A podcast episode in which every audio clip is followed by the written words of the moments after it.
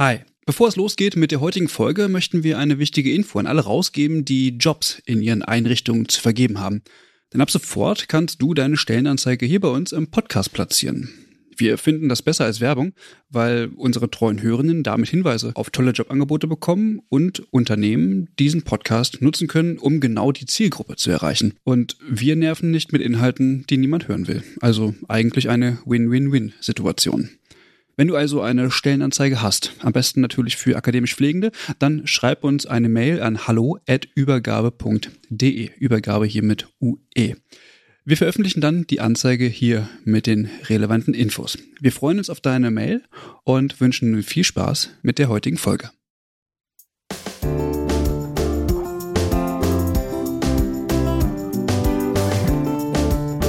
Herzlich willkommen zur Pflegeupdate-Folge Tag 2 vom Deutschen Pflegetag. Mit mir dabei ist die Eva. Hallo. Und der Christian. Hallo. Ich würde sagen, wir verlieren gar nicht viele Worte, denn wir haben ganz schön viele O-Töne heute gesammelt und auch teilweise ganz schön lang. Und wir starten gleich mit ja, unserem ersten Gast, den wir heute Morgen am Stand begrüßen durften, nämlich Franz Wagner.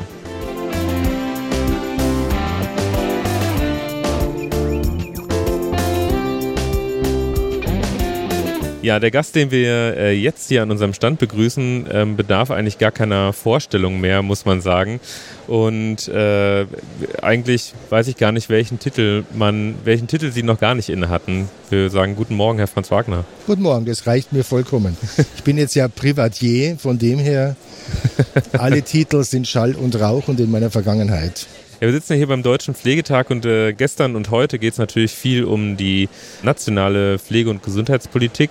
Aber Sie sind nach Ihrer aktiven Laufbahn äh, in der deutschen Politik so ein bisschen über die Grenzen Deutschlands hinausgegangen. Vielleicht mögen Sie da erzählen, in welcher Rolle Sie im Moment unterwegs sind.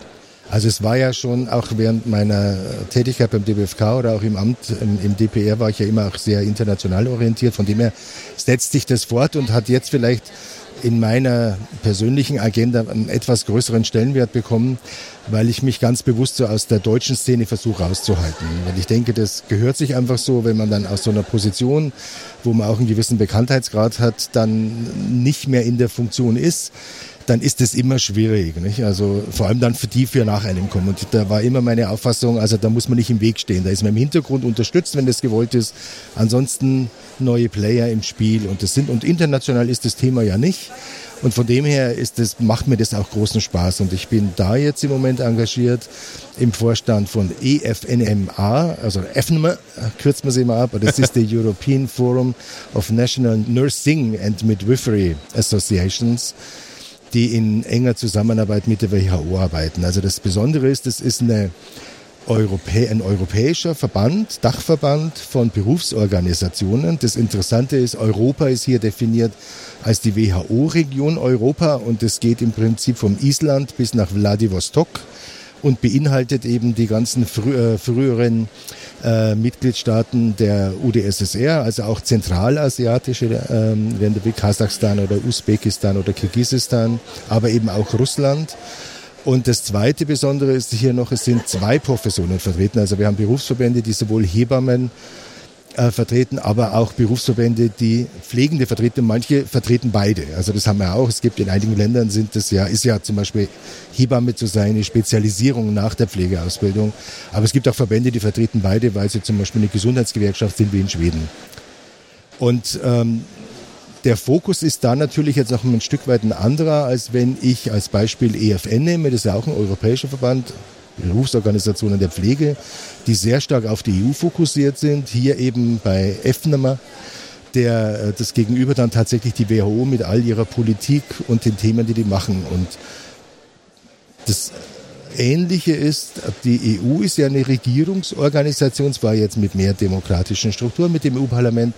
Und bei der WHO ist ja genauso. Das sind ja Regierungen. Das sind nicht unabhängig. Also es ist eine Untergliederung der Vereinten Nationen eben hier für die Region Europa. Und die versuchen eben äh, die große Politik ähm, der UN umzusetzen. Also zum Beispiel die nachhaltigen Entwicklungsziele ist ja ein ganz großes Thema ähm, aber eben dann auch ähm, spezifisch auf die Gesundheitsberufe bezogen für Europa Dinge zu unternehmen. Und ein großes Thema ist da primäre Gesundheitsversorgung und das andere ist natürlich Workforce, also sprich Arbeitskräfte, weil der Mangel ist in allen Gesundheitsberufen in allen Ländern eigentlich ein Riesenthema.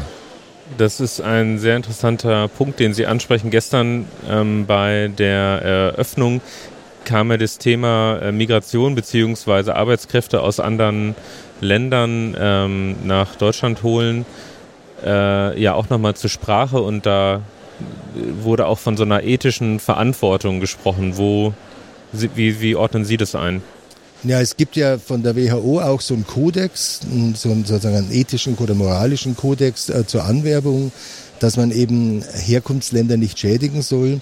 Das Thema ist sehr schwierig, denn zum einen finde ich und vertrete auch zum Beispiel FNM, aber ich denke auch an so ICN und so weiter, ist Migration ist so ein Menschenrecht. Also zu sagen, ich komme irgendwo her und will woanders hin, weil es mir besser geht, meiner Familie besser geht, ich man muss nicht mal Flüchtling sein, sondern sagt, mhm. ich, ich will, dass mir, ich will irgendwo, soll es mir besser arbeiten, gehen. Zum also Beispiel, ja. kann man jetzt nicht sagen, Leute, ihr müsst alle in eurem Land bleiben. Das wäre nicht okay. Andererseits aber haben wir natürlich eine Realität, dass ähm, es so eine, so eine Wanderungsbewegung gibt von wirtschaftlich schwächeren Ländern hin in reichere Länder. Also gerade jetzt in, auch in der Pflege oder auch bei Ärzten ist es genauso. Also dass in einem Land wird investiert, oft ja auch mit Steuermitteln, in die Qualifizierung von Nurses, von, von, von Physicians und dann wandern die aus. Also wir hatten mal vor 15 Jahren, das ist so hängen geblieben, war meine Aussage, also in London allein gibt's mehr malawische Ärzte als im ganzen Land Malawi. Nicht? Also, und das ist, aus meiner Sicht ist das auch so eine Art Neokolonialismus, wo man aufpassen muss. Wenn man auch bei uns immer redet, also hier in, im Kosovo in, oder in Albanien gibt's arbeitslose Pflegefachpersonen. Ja, das glaube ich auch. Aber die sind ja nicht arbeitslos, weil man dort keine Arbeit für die hat, sondern weil das Land so arm ist, dass sie sich nicht leisten können, die Leute, die sie eigentlich bräuchten, um eine gute Gesundheitsversorgung hinzukriegen, zu beschäftigen. Und ich denke, das ist so das Dilemma, dass man formal sagen kann, ja bitte, die sind ja arbeitslos, das ist doch besser, die kriegen bei uns, verdienen Geld und schicken Geld zurück, wo auch viele Regierungen Interesse dran haben.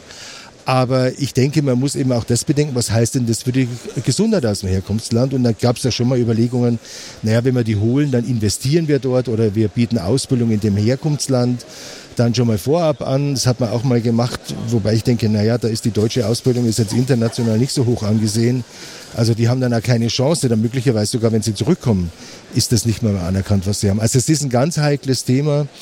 Ähm, und äh, die Philippinen als ein Beispiel, die waren jahrzehntelang ein regelrechtes Exportland für Nurses, überwiegend in die USA. Die haben inzwischen reglementiert, also die haben ein Ausreiseverbot oder halt so kontingentiert, wie viele Nurses pro Jahr auswandern dürfen, weil die einen riesigen Mangel haben im eigenen Land. Also da muss man einfach aufpassen, da ist es auch oberflächlich betrachtet, auch mit diesem ethischen Kodex, den die WHO da vereinbart hat, ähm, der ist nur an der Oberfläche, weil nämlich die jeweilige Landesregierung muss erklären, haben wir einen Mangel oder nicht. Und viele Regierungen haben halt mehr Interesse daran, dass Leute auswandern, weil die dann harte Währungen, es gibt ja diese Transferleistungen immer nicht, also die Ausgewanderten schicken dann eben von ihrem Gehalt was nach Hause. Und in manchen Ländern lebt die ganze Landeswirtschaft davon, dass diese externen, diese harten Währungen kommen.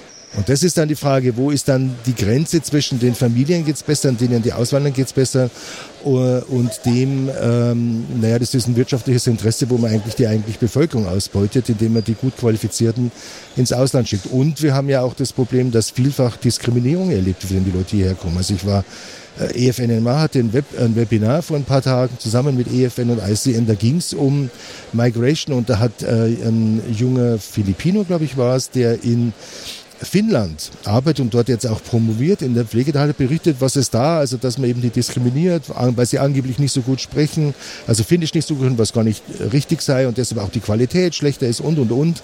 Also das sind so Dinge, es ist ein ganz heikles Thema und was immer vergessen wird ist, der Grundsatz dieses Ethikkodex der WHO ist, jedes Land soll für seinen eigenen Berufsnachwuchs selber sorgen. Das ist der Idealzustand.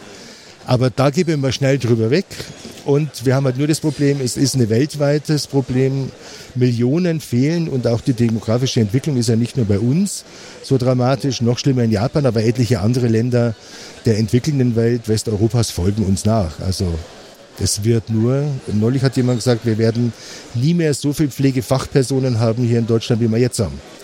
Und das ist eine Realität, mit der müssen wir umgehen. Nur ob die Lösung ist, die Leute aus dem Ausland zu holen, da habe ich meine großen Zweifel auch quantitativ, muss ich sagen. Ich glaube, wir sind nicht attraktiv genug. Wir sprechen eine komische Sprache, die schwer zu erlernen ist. Die Arbeitsbedingungen sind nicht so toll im Vergleich zu anderen Ländern, wenn ich Skandinavien nehme.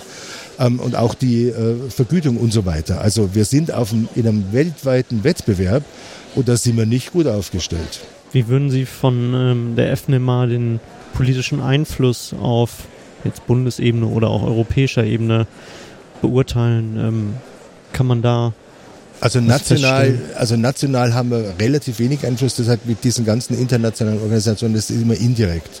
Also natürlich, wenn man bestimmte Positionen verabschiedet, äh, reflektieren die dann äh, unterschiedlich auf einzelne Länder, aber das kommt dann auf unsere Mitgliedsverbände an.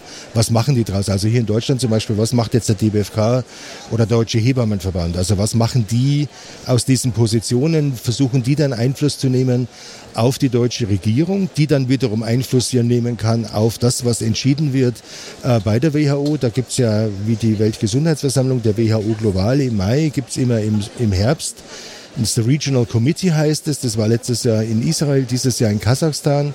Und dort, dort werden solche Themen beraten. Und da sind Delegationen der Regierungen, aber auch FNMA ist vertreten als ähm, Non-State Actor. Also diesmal darf ich dahin fahren. Und ähm, dann versucht man nochmal Einfluss zu nehmen, aber entscheidend ist, was die Länder machen. Also von dem her indirekt national und europäisch, glaube ich, ist, also schaffen wir es schon. Das ist halt wie meistens in der Politik, es sind jetzt nicht diese großen Dinge nicht mehr geht, hinhaut auf den Tisch und sagt, so, aber Leute, jetzt wird mal. Und dann machen die das und sagen, vielen Dank, dass sie uns erzählt haben, wie das richtig ist und so und jetzt ist sehr schön, sondern es sind die kleinen Dinge, dass man sagt, Mensch, habt ihr das schon gesehen? Also ihr habt eine Lücke in eurem Denken auch, ihr habt einen blinden Fleck. Ähm, das Argument kann man noch mal anders machen. Also es ist eher Feintuning oft oder wenn man was erreicht, dann ist es von außen nicht unbedingt sichtbar. Aber es ist wichtig, dass jemand da ist, dass jemand die Perspektive dann eben auch der Berufsgruppen in dem Fall vertritt, weil ansonsten ist einfach von, von Staatsseite her, nicht? Also das sieht man bei vielen Dingen, äh, weil ähm, wie es das dann auch färbt, was denn vertreten wird. Nicht? Also wenn jetzt eine nationale Regierung hingeht, ja, der ist ja auch bei uns so, nicht nach außen wird immer, ist alles toll. Also wir haben eines der besten Gesundheitssysteme mhm. der Welt und so weiter. Die da drin arbeiten, die wissen, naja, wir sind Mittelmaß, nicht? Wir sind eines der teuersten. Da gibt es mhm. objektive Zahlen, aber bei den Outcomes sind wir eher Mittelmaß. Also da müssen wir uns nicht aufs Podest stellen. Aber das, das mal zuzugeben gegenüber einer Organisation wie jetzt der WHO, ähm, ist natürlich was, was keine Landesregierung will. Natürlich. Nun sind Sie, wenn ich das so sagen darf, schon ein alter Hase, was deutsche Pflegetage angeht. Was, wir haben ja heute den zweiten Kongresstag und es ist sozusagen fast schon wieder vorbei. Ähm, was nehmen Sie immer noch mit vom Deutschen Pflegetag? Also was mich immer am meisten begeistert hat, und das ist auch dieses Mal wieder, das ist einfach diese Stimmung, die tolle Atmosphäre. Da sind Leute, äh, die sich ähm, irgendwie begeistern, die sich freuen, die, die aufnahmebereit sind. Also es ist so eine, so eine Atmosphäre. Das sind jetzt, also es waren auch in den, in den vergangenen Jahren ganz selten mal irgendwie einzelne Ideen oder Fakten, wo man sagt, Mensch, das, wenn ich jetzt nicht hier gewesen wäre, da wäre ich nie drauf gekommen, dass man das auch so sehen kann, sondern es ist wirklich eher, dass der Austausch stimmt, wenn heute die Geschichten, die man hört, aber wie gesagt auch so diese Atmosphäre, dass man sagt, wow, das ist hier was, hier passiert was Spannendes und man ist wieder zusammen. Und ich denke, wir hatten ja so ein Corona-Tief da auch, und jetzt ist es eigentlich wieder wie vor Corona, empfinde ich jetzt hier die zwei Tage. Ich bin natürlich auch viel entspannter, weil früher hetzte ich von Termin zu Termin als ich dann noch äh, zuständig war und hatte schon Monate, Monate vorher dann in der Programmplanung und so weiter. Und jetzt bin ich ganz entspannt. Ich, also ich mache ein paar Moderationen, ansonsten suche ich mir aus, wozu ich Lust habe und komme und gehe, wann ich will. Das Super. ist noch am allerschönsten. Vielen Dank. Gerne. Okay, nachdem wir jetzt ein bisschen Internationales gehört haben, schauen wir doch mal nach NRW. Wir sprechen mit Sandra Postel. Sie ist Präsidentin der Landespflegekammer NRW. Wir sitzen gerade an unserem wunderbaren Stand und wir sind nicht alleine, sondern wir haben eine Gästin, Sandra Postel. Magst du dich vielleicht einmal vorstellen für diejenigen, die dich noch nicht kennen? Das mache ich sehr gerne. Sandra Postel, Pflegekammer Nordrhein-Westfalen. Ich bin seit etwa einem halben Jahr jetzt die Präsidentin der äh, ja, größten Heilberufskammer Deutschlands. Sehr gut. Und ich äh, kann hier rüberschauen zu eurem Stand der Bundespflegekammer. Da seid ihr ja alle, alle vertreten. Hm, was bedeutet aus der Sicht der Pflegekammer dieser dieser Deutsche Pflegetag? Ja, ich äh, weiß ja, ich war so relativ von Anfang an schon hier mit dabei und der Pflegetag äh, ist eigentlich entstanden, weil man wusste, dass wir in Deutschland ähm, die Selbstverwaltung eigentlich brauchen und äh, die Ärztekammern hier natürlich eine gewisse Referenz und ein gewisses, äh, ja, ein gewisses Bild irgendwie abgeben und wir im Endeffekt ja auch wissen, dass äh, so etwas nicht von alleine entsteht. Und mhm. die äh, Initiatoren des Pflegetages haben im Endeffekt gesagt, da machen wir es einfach umgekehrt. Ähm, also es gab eigentlich erst die Ärztekammer und irgendwann einen deutschen Ärztetag und wir machen es in der Pflege einfach umgekehrt. Wir holen schon mal alle Menschen zusammen, wir machen den deutschen Pflegetag und irgendwann gibt es dann ganz sicher auch eine Bundespflegekammer und insgesamt eine gute und starke Selbstverwaltung des Berufsstandes. Äh, und das ist jetzt genau zehn Jahre her. Jetzt haben wir in der Zwischenzeit wenigstens schon mal zwei Pflegekammern und eine weitere im Aufbau. Das ist schon sehr cool. Und deswegen ist der Pflegetag ähm, ein Stück Heimat und ein Stück nach Hause kommen. Immer wenn es hier losgeht, dann wissen wir, wir treffen uns hier in einer, äh, in einer unglaublich äh, offenen und guten äh, Community mit Menschen, die ähm, in der Pflege wirklich was erreichen wollen und mit starken Partnern, die auch für die Pflege etwas erreichen wollen, aber uns auch also verstehen, dass wir aus der Pflege heraus die Entscheidungen treffen müssen, aus dem pflegerischen Handlungsfeld heraus und nicht, dass über uns gesprochen wird, Klammer auf, so wie Herr Lauterbach das vielleicht in seiner Antrittsrede ein bisschen getan hat, was mich sehr geärgert hat, aber auch andere Sachen haben mich geärgert. Äh, aber wir sind hier im Kontakt mit der Politik aber wir sind der Berufsstand und wir präsentieren uns hier und wir werden auch gefeiert. Und deswegen liebe ich den Deutschen Pflegetag. Sehr gut. Ja, du hast ja gerade schon die politische Agenda, politische Meinungsbildung angesprochen. Ähm, nun ist sicherlich auch der Deutsche Pflegetag für viele Besucherinnen und Besucher ein Ort, um sich eine politische oder pflegepolitische Meinung zu bilden.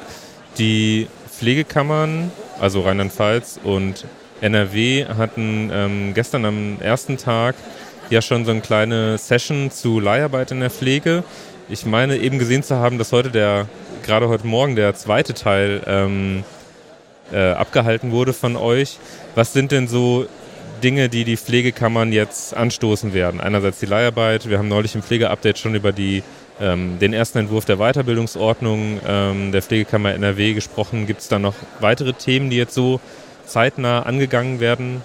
Ja, ähm, und zwar ähm, haben wir ja im Endeffekt immer so drei große Säulen. Das ist einerseits wirklich über unsere eigenen Zahlen, Daten, Fakten verfügen, äh, unsere eigenen Strukturen zu bilden. Also was macht den Berufsstand aus? Welche Qualifikationen und welche Normen müssen wir setzen oder wollen wir oder dürfen wir jetzt auch ganz selbstständig setzen, weil das eine hoheitliche Aufgabe des Staates ist, die an die Kammern übertragen wurde und wo wollen wir politisch sprechen. Alles drei gehört zusammen. Wenn ich nicht die Zahlen habe, kann ich mir keine äh, kann ich mir kein politisches ähm, ja, Statement aus den Fingern saugen, sondern es muss immer strukturiert und auch äh, fundiert sein. Und ähm, im Endeffekt tun wir alles drei gleichzeitig. Das heißt, wir bauen weiter unsere, äh, unser Register auf, wir ziehen unsere ersten Zahlen und haben auch unsere ersten Erkenntnisse. Ähm, und die werden, ähm, also das ist der eine Teil. Der andere Teil ist, wir bauen unsere eigenen Strukturen auf und auch da ziehen wir Erkenntnisse raus. Und hier geht es auch wieder darum, dass wir nach innen wirken. Unsere Berufsgruppe ist die letzten 50 Jahre einfach in so einem Vakuum gewesen der Weiterentwicklung. Es waren einzelne Leuchttürme und Türminnen, die mhm. sich, äh, die sich irgendwie da aufgestellt haben und die stark für die Pflege unterwegs waren, aber sehr vereinzelt. Äh, und wir haben eine sehr, sehr heterogene Landschaft. Das äh, kann über Kammern harmonisiert werden. Und dann haben wir nachher unsere eigenen Qualifikationen, die wir selber festgelegt haben. Da hast du vorhin schon gesagt, unsere Weiterbildungsordnung, das ist einfach ein ganz, ganz großer Baustein dabei. Ähm, die befindet sich jetzt in der zweiten Lesung sozusagen. Das heißt, wir werden jetzt in vier Wochen die Weiterbildungsordnung verabschieden nach einem intensiven Diskurs mit der Berufsgruppe in Nordrhein-Westfalen, mit roten Karten, die wir bekommen haben vom Berufsstand, die wir mhm. erstmal wieder um okay. äh, wirklich auch ähm, äh, ja, wo wir äh, das sehr ernst nehmen äh, konnten und dadurch natürlich auch sagen können, das ist schon unsere Weiterbildungsordnung. Da haben wir gemeinsam drum gerungen. Also dieses Demokratische jetzt in der Berufsgruppe, um zusammenzufinden, dieser Auseinandersetzungsprozess, die Leute eben nicht zu verlieren, nicht zu sagen, die Akademischen sind viel cooler als die nicht akademisierten, so ein Schwachsinn. Wir sind eine riesengroße Berufsgruppe mit sehr vielen Handlungsfeldern und Skills und die müssen wir zusammenhalten. Und ich glaube, das ist auch, habe ich das Gefühl, meine Hauptaufgabe jeden Tag als Präsidentin. Und aus diesen beiden äh, großen Bausteinen Register und Struktur ergeben sich politische Aktionen. Das sind kleinere und größere. Ich würde sagen, die Leiharbeit war ein kleineres mit großer Wirkung. Das heißt, wir haben als Berufsstand demokratisch verabschiedet, dass wir eine Meinung haben zur Leiharbeit in Nordrhein-Westfalen. Mhm. Ähm, und die ist sehr differenziert. Und darum ringen wir auch, und da sind wir vielleicht auch an der einen oder anderen Stelle anders unterwegs als vielleicht eine andere äh, Kammer. Das ist auch total okay. Aber äh, da, wir, da ringen wir sehr und äh, haben da aber auch eine klare Haltung jetzt und können die eben sehr sauber kommunizieren. Das wird sehr gut wahrgenommen. Äh, und das hat auch dazu geführt, dass äh, wir in Nordrhein-Westfalen einen Gesundheitsminister hatten, der noch mit mir Anfang des Jahres auf dem Podium saß und gesagt hat, dann müssen wir halt die Leiharbeit verbieten. Mhm. Wo ich dann gesagt habe, aber nicht mit der Berufsgruppe. Das, könnt, mhm. das wirst du nicht durchziehen können, ja. lieber Herr Laumann. Und äh, das würde er heute nicht mehr sagen. Das mhm. heißt, wir können Einfluss auf die Politik nehmen. Ja. Auch manchmal gegen vielleicht andere Meinungsbilder, wie die Krankenhausgesellschaft, die das bis heute gerne hätte, aber der Berufsstand macht es eben nicht mit. Ja. Und wir sind nicht Arbeitgeber, wir sind Berufsstand. Also ja. so etwas findet beim Thema Leiharbeit statt. Genauso lange könnte ich jetzt über das Thema Umsetzung des Rotgang-Gutachtens sprechen. Da haben wir auch eine Stellungnahme einstimmig verabschiedet. Ähm, wir haben weitere, äh, weitere Themen, die gerade sich um das, äh, um, um äh, das Thema auch Pflegevorbehalt und äh, Übertragung heilkundlicher Aufgaben beziehen. Also ähm, unterschiedlichste äh, Themen werden an uns herangetragen, zu denen wir dann eine Meinung bilden können und die dann eben auch äh, konsentiert raushauen. Mhm, okay. Vielleicht nochmal zur Arbeitsweise von der Pflegekammer oder von Pflegekammern generell. Hast du das Gefühl, dass Pflege streiten erstmal lernen muss? Haben, können wir das als Berufsgruppe oder müssen wir das lernen? Ist das ein Prozess? Das ist ein Prozess. Okay, hm. danke.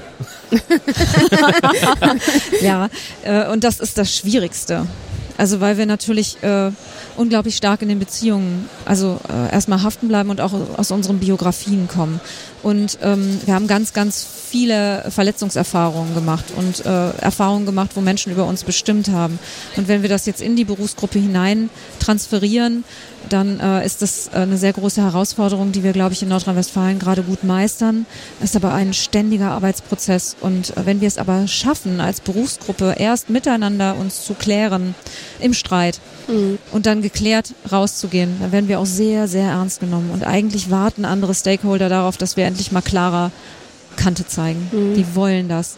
Also nicht, wenn wir es dann tun, dann finden sie es doof, aber das ist ja dann der zweite Schritt, ja. weil sie, äh, dann kommt man auch weiter. Ja. Also deswegen, ja, das ist nichts, was äh, sich irgendwie so ergibt und äh, wo wir auch denken können, dass wir aus der Harmonie heraus alles mhm. geregelt bekommen. Nein, wir müssen streiten äh, und das finde ich auch total spannend und gut.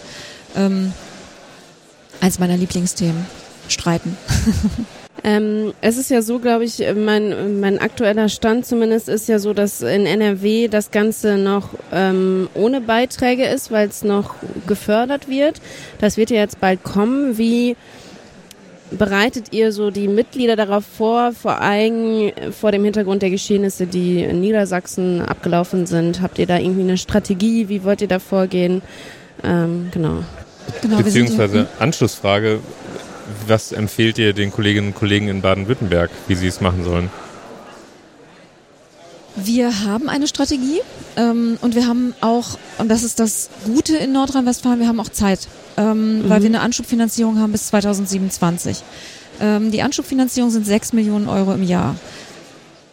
Ich bin mal sehr gespannt, wie lange das die Politik wirklich durchhält. Äh, ihr kennt alle die großen makropolitischen Themen aktuell und da ist der Haushalt auch in Nordrhein-Westfalen kein einfaches ähm, äh, also das ist kein, auch kein Selbstläufer. Mhm.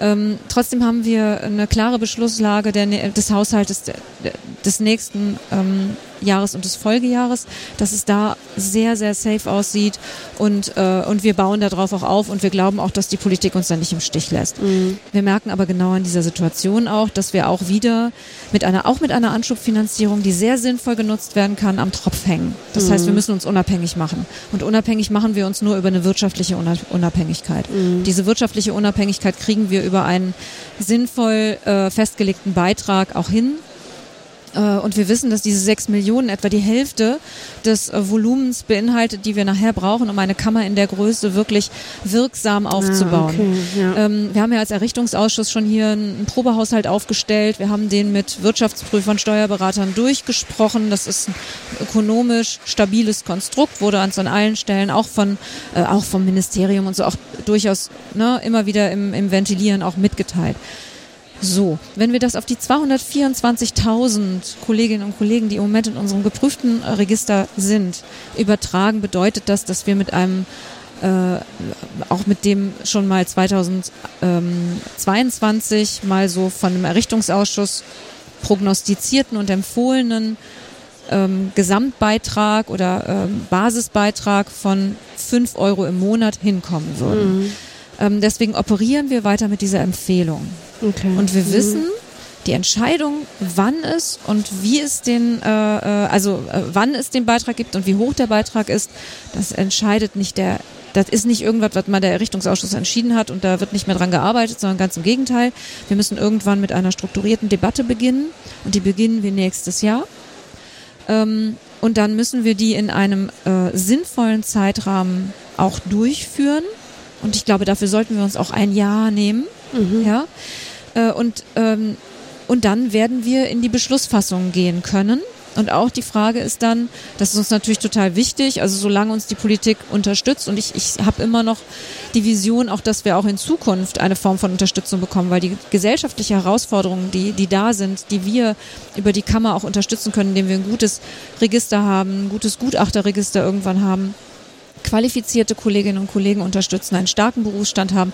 Das muss der Gesellschaft und der Politik in Nordrhein-Westfalen durchaus was wert sein. Das heißt, ich hoffe auch persönlich immer noch auf einen Kombinations- äh, Konstrukt, wo wir sagen, wir haben Fördergelder und wir haben Beitragsfinanzierung und dann sprechen wir nach wie vor über nicht mehr als fünf Euro im Monat. Mhm. Und wenn ich in diese Diskussion einsteige und Menschen sage, dass äh, und jetzt die, die, Kolleginnen und Kollegen auch jetzt immer die Chance haben wahrzunehmen, was passiert da. Ja, ja. Ähm, also wo sind wir dran, dass wir äh, äh, also genau über solche Sachen wie jetzt mit der Leiharbeit und so, da stoßen wir ja ganz viel Diskurs an.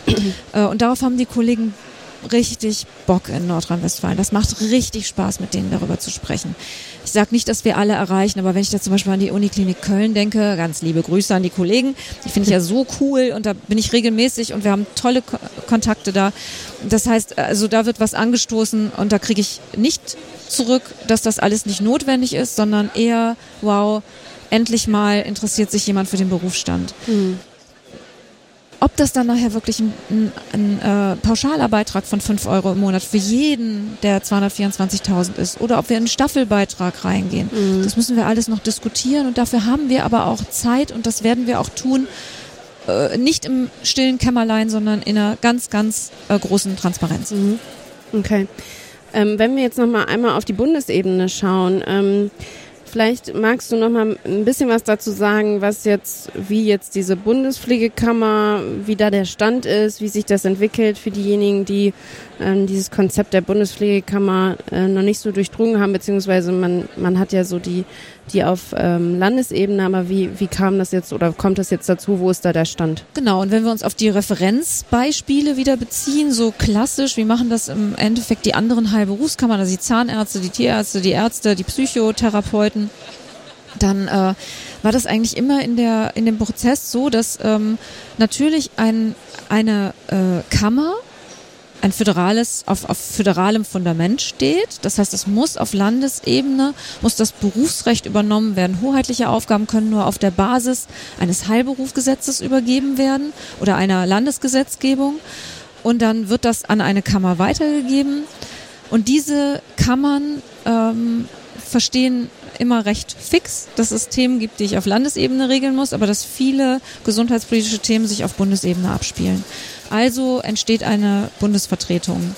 Ähm, die Vertretung zum Beispiel der Ärztekammer ist noch nicht mal ein e.V., das ist einfach eine Arbeitsgruppe, wenn man ganz genau hingeht. Mhm. Natürlich ist das eine unglaublich mächtige Arbeitsgruppe mit einer riesengroßen Delegiertenversammlung, mit äh, echten Haufen Mitarbeiter, die zum Beispiel dann auch den GBA berät mhm. und die natürlich auch einen Sitz im GBA haben, beratend. Und das in einer sehr, sehr sauberen Struktur, aber immer auf der Basis sozusagen der Landesgesetzgebungen. Ähm, und, äh, und so machen wir das ja im Endeffekt auch. Das heißt, schon mit der ähm, Entwicklung der Landespflegekammer Rheinland-Pfalz wurde dann ja schon 2018 äh, die Bundespflegekammer gegründet. Es gab dann einen Beschluss der Bundespflegekammer, als wir in Nordrhein-Westfalen gestartet sind, dass wir auch direkt schon in der Errichtungsphase Mitglied wurden. Und äh, wir haben jetzt wiederum auf Landesebene einen Beschluss gefasst, dass wir auch weiter in der Bundespflegekammer bleiben Ja, wollen. sehr gut. Ähm, Mhm. Das heißt, es gibt jetzt im aktuell zwei Kammern äh, Mhm. und ähm, und damit sind wir erstmal bei dem Punkt, wo wir sagen, da gehen wir mit allen anderen Heilberufskammern gleich. Mhm. Was wir in Zukunft entscheiden müssen, ist, was für eine Zukunftsvision entwickeln wir dann in der Selbstverwaltung der Pflege und wo denken wir, dass das Konstrukt so wie eine Ärzte, Bundesärztekammer cool ist und wo denken wir, wir müssen uns in was ganz anderes hineinentwickeln. Mhm. Also ich finde zum Beispiel, der Auftrag der Landeskammern liegen ja ganz klar in der Versorgungssicherheit. Ein Auftrag einer Bundespflegekammer, der muss woanders liegen. Ja. Der liegt für mich jetzt im Moment und das war auch konsentiert durchaus in der in den also in der Bundespflegekammer in der Delegiertenversammlung da. Das ist also nicht nur meine Meinung, dass wir einen gesellschaftlichen Auftrag haben. Mhm. Dann ist, stellt sich aber für mich die Frage, welche Aufgaben hat denn so eine Bundespflegekammer? Und auch da teilen wir im Endeffekt in ja in, in drei grobe Themen ein. Äh, Das ist die Harmonisierung der Landesordnungen. Dass also Mhm. eine Weiterbildungsordnung in Rheinland-Pfalz nicht komplett Ja. anders aussieht wie in Nordrhein-Westfalen. Ja. ja. Äh, Ich finde, da sind wir auch ganz gut unterwegs. Ähm, dann natürlich die politische Stimme. Das heißt, Mhm. dass wir wirklich bei, äh, also wir werden jetzt schon als Bundespflegekammer in alle gesundheitspolitischen Gesetzgebungsprozesse eingebunden. Wir sind immer Stellungnahme verfügt. Das ist, äh, das hat sich schon sehr, sehr gut eingespielt. Also politische Stimme und eben gesellschaftlicher Auftrag. Mhm. Und diese drei Säulen, da müssen wir noch äh, ganz, ganz, ganz viel tun, dass wir hier wirklich die Stärke auf die Straße bringen, die wir brauchen. Das ist mit zwei Kammern im Moment sehr schwierig. Mhm. Ich würde mir eine total etablierte, starke Bundespflegekammer wünschen. Ähm, und das wird sich auch entwickeln. Aber vor allen Dingen wünsche ich mir auch eine Bundespflegekammer, die sehr stark mit der Gesellschaft in Korrespondenz steht. Das heißt, wo wir auch vielleicht über Berechtigungsprofile nachdenken, über eine digitale Plattform, wo wir dann auch wirklich sagen, da wird auch weil Pflege uns alle angeht, da hat jeder die Möglichkeit, sich auch Informationen aus der für den Berufsstand Pflege auch zu holen oder ähm, Bitten, Herausforderungen, Anforderungen irgendwo mitzuteilen. Also ich finde, hier müssen wir in mal ein richtig cooles äh, Partizipationskonzept auf Bundesebene einsteigen. Das ist aber alles noch Zukunftsmusik. Aber ich wünsche mir das so sehr. Ja. Vielleicht ist es auch einfach eine Chance, dadurch, dass die, ähm, die Pflegekammern jetzt so ein junges Konstrukt sind, dass man vielleicht ja ein bisschen innovativer denkt als andere Kammern. Da ist es jetzt nicht so, dass ich das Gefühl habe, ich fühle mich da als Bürgerin angesprochen von einer Ärztekammer jetzt beispielsweise. Total. Kennt jeder. Jeder kennt Ärztekammer. Und wenn äh, ein Flugzeug abstürzt, ist das erste Gesicht, was man in der Tagesschau sieht, zum Thema Schweigepflicht oder so. Ja. Ähm, äh, ne, wenn da irgendwas passiert ist. Ähm, von Piloten, der vielleicht eine psychische Erkrankung hatte und man hat es nicht wahrgenommen, dann wird der erste Kammerpräsident dazu befragt. Mhm. Sowas würde ich mir natürlich bei dem The Thema Pflege genauso wünschen, mit einer starken Ja. äh, Person, die für die äh, Pflege in Deutschland, für den Berufsstand Pflege in Deutschland spricht. Und dann sind wir im gesellschaftlichen Diskurs. Der entsteht aber eben nicht von alleine. Wir sind hier mit den pflegenden Angehörigen auch in gutem Kontakt, äh, dass, die sich ja auch verbandlich irgendwie aufstellen. Ähm, und, und auf der anderen Seite ähm, müssen wir natürlich auch sehen, dass wir nicht alles bespielen können. Das ist auch unbenommen. Ähm, aber Pflege ist so gesellschaftlich so ein Thema, was noch so hochkochen wird die nächsten Jahre. Ja. Und das wird die DNA von Deutschland so entscheiden, weil dieser humanistische Kern, den wir dadurch zeigen können, nämlich wie wir mit Menschen mit Pflegebedarf in Deutschland umgehen, dass wir das besser machen, auch aus unserer Geschichte heraus. Mhm. Da können wir in der Pflege ein Prüfstein sein für die Frage, wie menschlich sind wir in unserer Gesellschaft. Und Ja. ich finde, das ist ein, äh, das ist doch ein Fund. Da müssen wir doch ran. Und das dürfen wir uns nicht aus der Hand nehmen lassen, weil wir sind Pflege. Absolut. Nun sind ja einige Hörende von uns nicht in der Lage gewesen, dieses Jahr zum Pflegetag zu kommen. Was würdest du denn sagen, warum muss man nächstes Jahr nach Berlin kommen zum Deutschen Pflegetag? Ich habe es vorhin schon so gesagt, für mich ist das ja hier ein bisschen wie ein Abenteuerurlaub, ne? weil man ist hier äh, mit Menschen unterwegs, die ähm, so unglaublich positive Energie mitbringen, dass man äh, wie nach einem Urlaub daraus wieder so auftaucht und sagt, ja, jetzt weiß ich wieder, wofür ich das hier eigentlich alles Mhm. mache. Ja.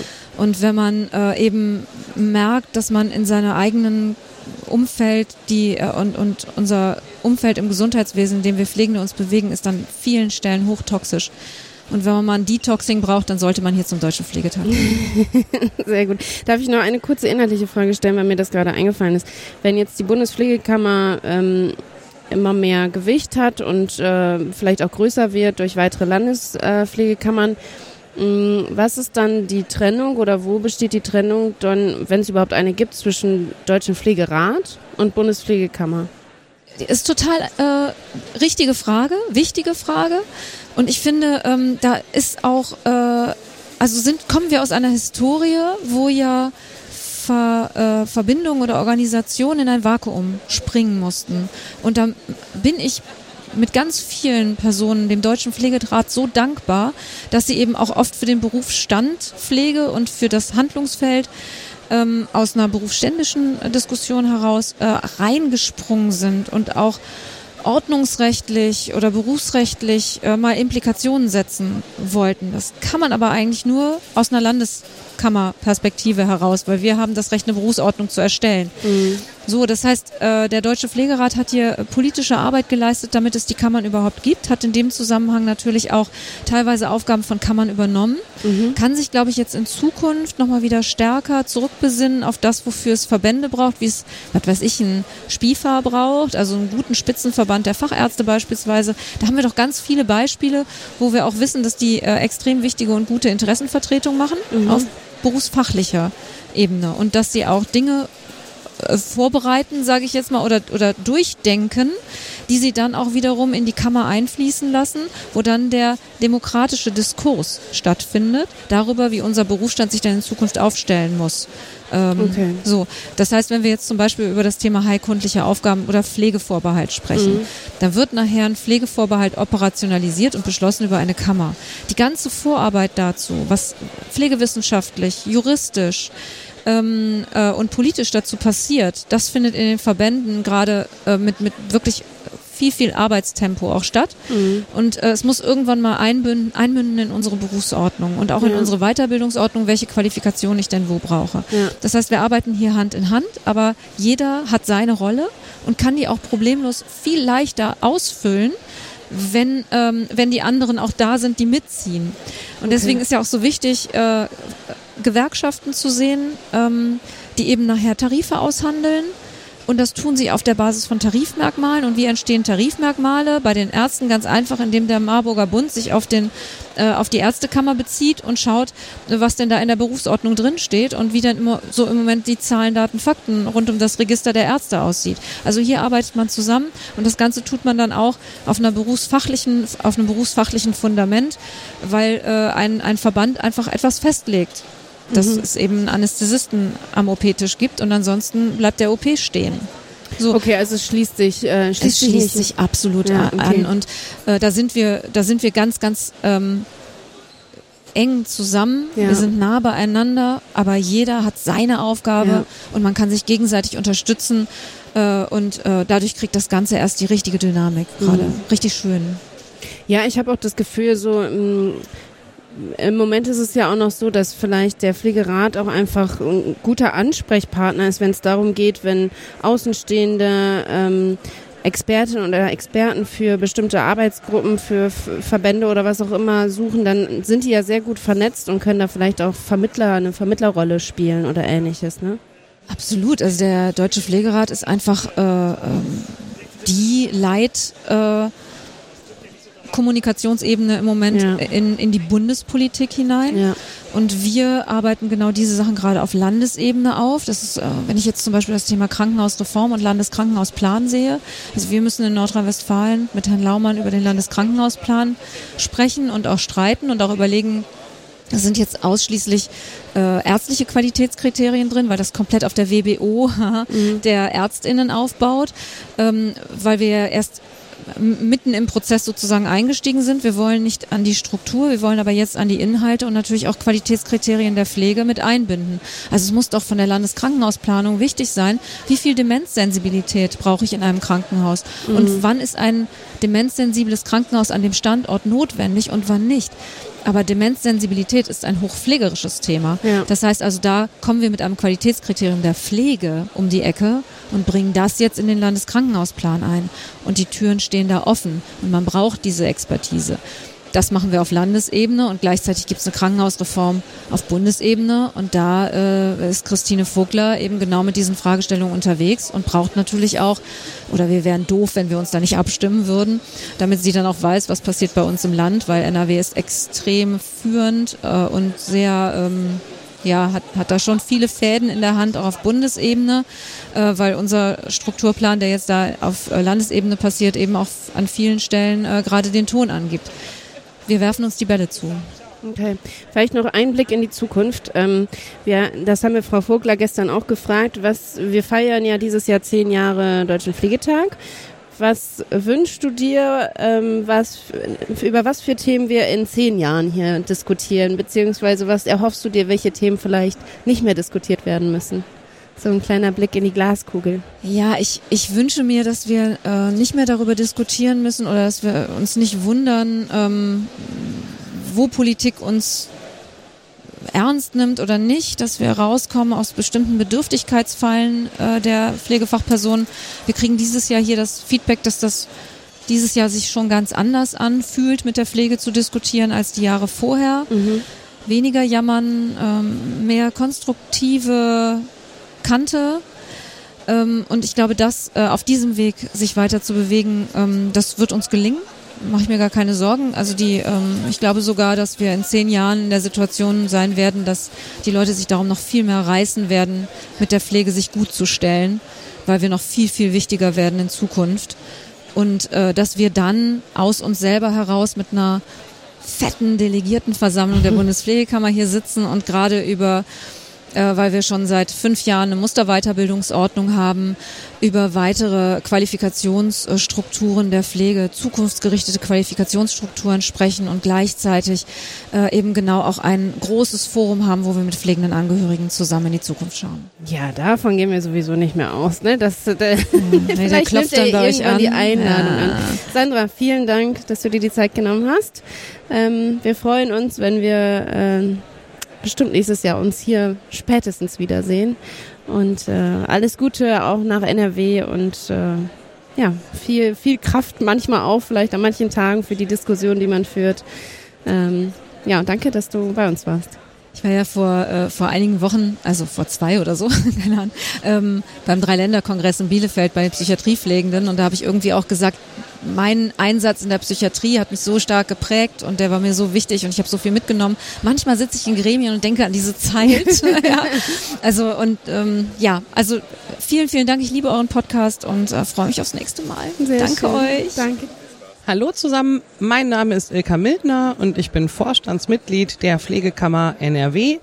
Dort bin ich zuständig für das Ressort Partizipation und Mitgliederbefragung. Und dieses Jahr werden wir zum Herbst hin eine Mitgliederbefragung durchführen. Und zwar geht es da um die Berufszufriedenheit unserer Kolleginnen und Kollegen. Die Befragung wird am 30.10. starten und mit den Ergebnissen der Umfrage wollen wir natürlich dann Maßnahmen ableiten und haben natürlich dann auch wieder eine gute Position gegenüber der Politik und können dort unsere wichtigen Punkte gut geltend machen. Deswegen ist es wichtig, dass möglichst viele von euch teilnehmen.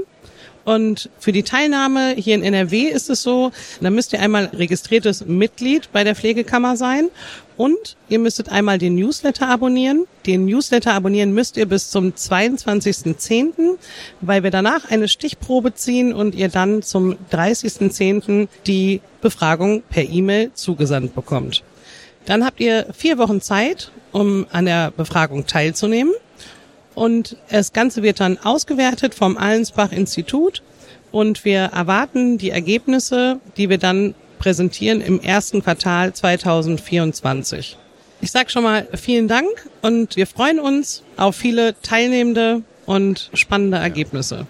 Zur Situation der Pflege in NRW beziehungsweise zur Landespflegekammer NRW hat sich auch der Minister für Arbeit, Gesundheit und Soziales Karl-Josef Laumann geäußert. Wir stehen jetzt hier auf dem Deutschen Pflegetag mit äh, Gesundheitsminister Laumann aus NRW. Ähm, Herr Laumann, wie läuft es in NRW mit der Pflege?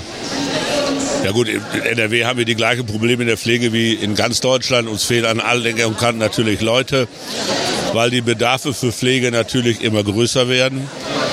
Aber auf der anderen Seite sind wir in Nordrhein-Westfalen jetzt, sagen wir mal, was die Organisation der Pflege angeht, durch die Gründung der Pflegekammer, die jetzt seit neun Monaten da ist, erheblich weitergekommen. Es gibt in Nordrhein-Westfalen keine wichtigen Konferenzen im Gesundheitssystem mehr, ohne dass die Pflegekammer dort auch äh, auf Augenhöhe mit anderen vertreten ist. Also das können wir erstmal positiv vermelden.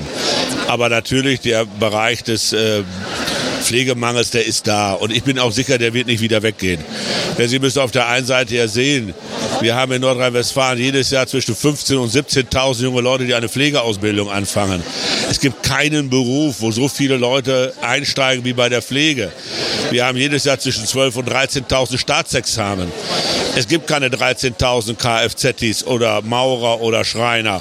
Die Pflege ist eine Riesenbranche mit fast einer Viertelmillion Menschen bei uns im Land. Und das macht ja auch deutlich, dass Pflege auch nach wie vor für viele Menschen auch attraktiv ist, sonst wäre es ja nicht so. Und ich finde, wir müssen beides machen. Wir müssen die Probleme nicht unter den Tisch kehren, aber wir müssen auch die schönen Seiten, die guten Seiten, äh, die die Pflege hat, auch für Mitarbeiterinnen und Mitarbeiter auch darstellen. Jetzt ist ja das politisch sehr heiß diskutierte Eisen im Moment die geplante Krankenhausreform in Deutschland. Ähm, welche, welchen Stellenwert sehen Sie da für Pflege? Wo darf Pflege nicht vergessen werden aus Ihrer Sicht, beziehungsweise werden Sie schon immer von den Pflegekammern äh, daran erinnert, nicht, dass Pflege nicht vergessen wird? Also Pflege wird ja nicht vergessen. Die Krankenhausreform ist deswegen notwendig. Wir sind in Nordrhein-Westfalen mittendrin. Wir müssen Doppelstrukturen auf engstem Raum verhindern weil wir das Personal sowohl bei den Ärztinnen und Ärzten wie bei der Pflege dafür nicht haben. Und äh, deswegen ist es wichtig, dass wir konzentrieren. Wichtig ist aber auf der anderen Seite auch, dass Krankenhäuser Leistungen erbringen, wo sie auch die Struktur für haben. Das heißt ausreichend Pflegekräfte, ausreichend Fachärzte, vernünftige Technik und eine Fallzahl, mit der man auch eine gewisse Expertise hinbekommt. Was haben Sie für ein Statement für Ihre Kolleginnen und Kollegen ähm, in den anderen Bundesländern? Ähm, warum braucht es Pflegekammern? Ja, die Sache ist für mich einfach abgeklärt und auch entschieden. Ich habe in meinem langen politischen Leben festgestellt, dass viel über Pflege entschieden wird, wo Pflege gar nicht am Tisch sitzt. Und deswegen muss es so sein, dass Pflege am Tisch sitzt. Dazu muss sie organisiert sein. Und ich finde, in Deutschland ist die Kammer eine Möglichkeit, ich meine sogar die beste Möglichkeit, diese Organisation sicherzustellen. Und wir haben als Staat ja auch die Möglichkeit, Kammern staatliche Aufgaben zu übertragen. Dadurch wird sie dann wichtig. Vielen Dank. Viel Spaß noch auf dem Deutschen Pflegetag. Nun schauen wir nach Rheinland-Pfalz und äh, sprechen mit Markus May und Andrea Bergstresser. Ja, wir sitzen heute hier mit ähm, vertretenden Personen der Landeskammer Rheinland-Pfalz. Vielleicht mögt ihr euch einmal vorstellen. Ja, ich bin Andrea Bergstresser, Vizepräsidentin der Landespflegekammer Rheinland-Pfalz. Ich bin Markus May, Präsident der Landespflegekammer Rheinland-Pfalz. Sehr schön. Schön, dass ihr an den Stand äh, von, von unserer Übergabe gefunden habt. Ähm, vielleicht könnt ihr mal so ein bisschen einen kurzen Überblick geben, was so im Moment in Rheinland-Pfalz Thema ist. Was, was sind so die, die wichtigsten Punkte im Moment? Wo arbeitet ihr dran? Ja, wir haben äh, im Moment ganz aktuell in der Vertreterversammlung eine Position, ein Positionspapier verabschiedet zur Leiharbeit. Ansonsten sind wir natürlich an äh, politisch an allen Themen dran, die im Moment, sag ich mal, so auch äh, akut sind.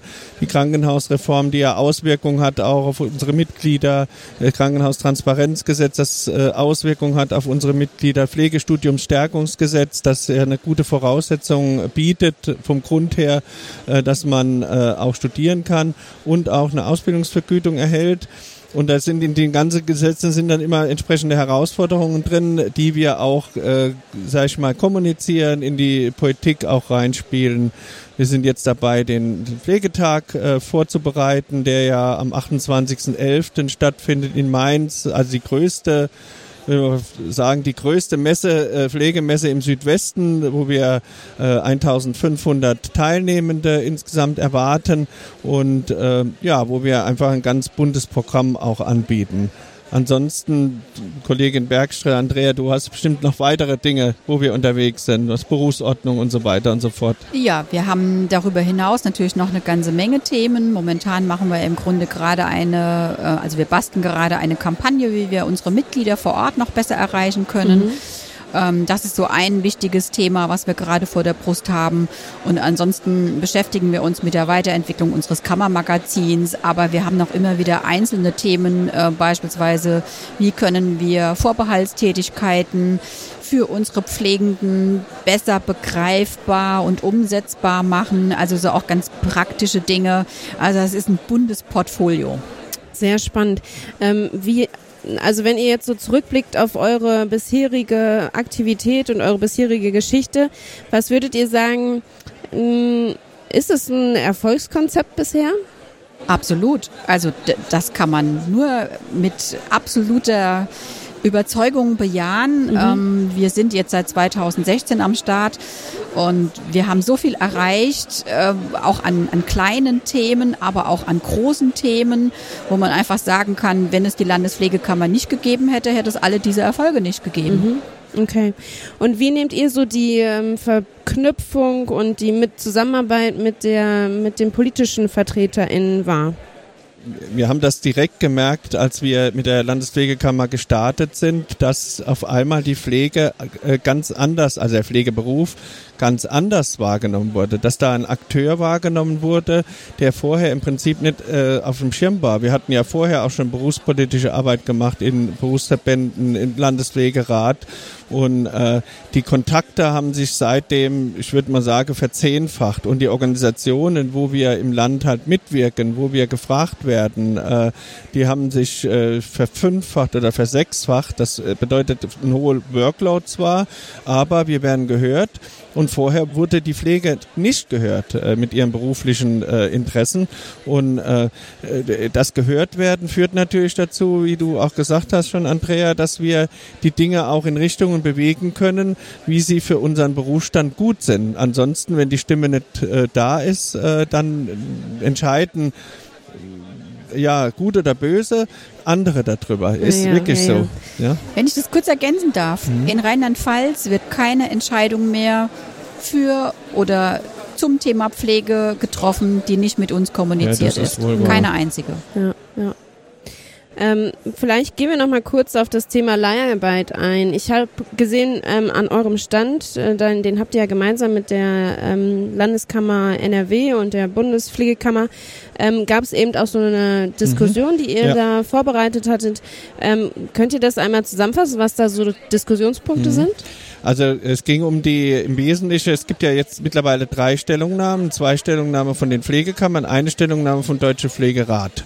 Ah, ja. Ähm, in, de, in unserer Debatte ging es halt um die beiden Stellungnahmen der Pflegekammern, ähm, Nordrhein-Westfalen und Rheinland-Pfalz, und um die Unterschiede, die in den Stellungnahmen drin sind und um die ja, äh, und das, was, wo wir gleich unterwegs sind. Und in den wesentlichen Aspekten sind wir eigentlich gleich unterwegs. Also wir sagen, dass beispielsweise äh, im Feld die Arbeitsbedingungen äh, und, und alle guten, also alle möglichen Bedingungen halt deutlich verbessert werden müssen, dass wir uns äh, mehr um Auszubildende kümmern müssen, dass wir gucken müssen, dass wir die Personalentwicklung haben, damit die Leute auch in, im Feld bleiben. Äh, da sind wir uns im Wesentlichen einig, dass es auch Qualitätskriterien geben muss, äh, um diesen Bereich halt zu regeln.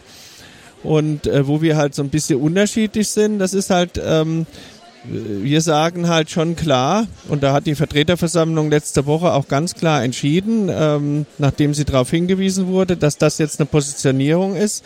Wir sagen klar, ganz klar, wir wollen nicht, dass das noch weiter ähm, sich ausbreitet. Ja, ähm, wir wollen eher die Ursachen äh, angehen, damit die Leute in ihren Einrichtungen zufrieden sind. Wir sagen aber auch, es gibt durchaus auch Gründe, warum selbst wenn die Arbeitsbedingungen ideal sind ja. und das Gehalt ideal sind, warum Leute dann sagen, ich würde das lieber halt so machen und das ist auch zu akzeptieren. Also wir äh, wir weisen schon deutlich darauf hin, dass hier nicht die KollegInnen im Fokus stehen, die in die Leiharbeit reingehen, sondern dass es die Leiharbeit an sich ist, die halt nicht ganz aus unserer Sicht jetzt ganz äh, unproblematisch ist.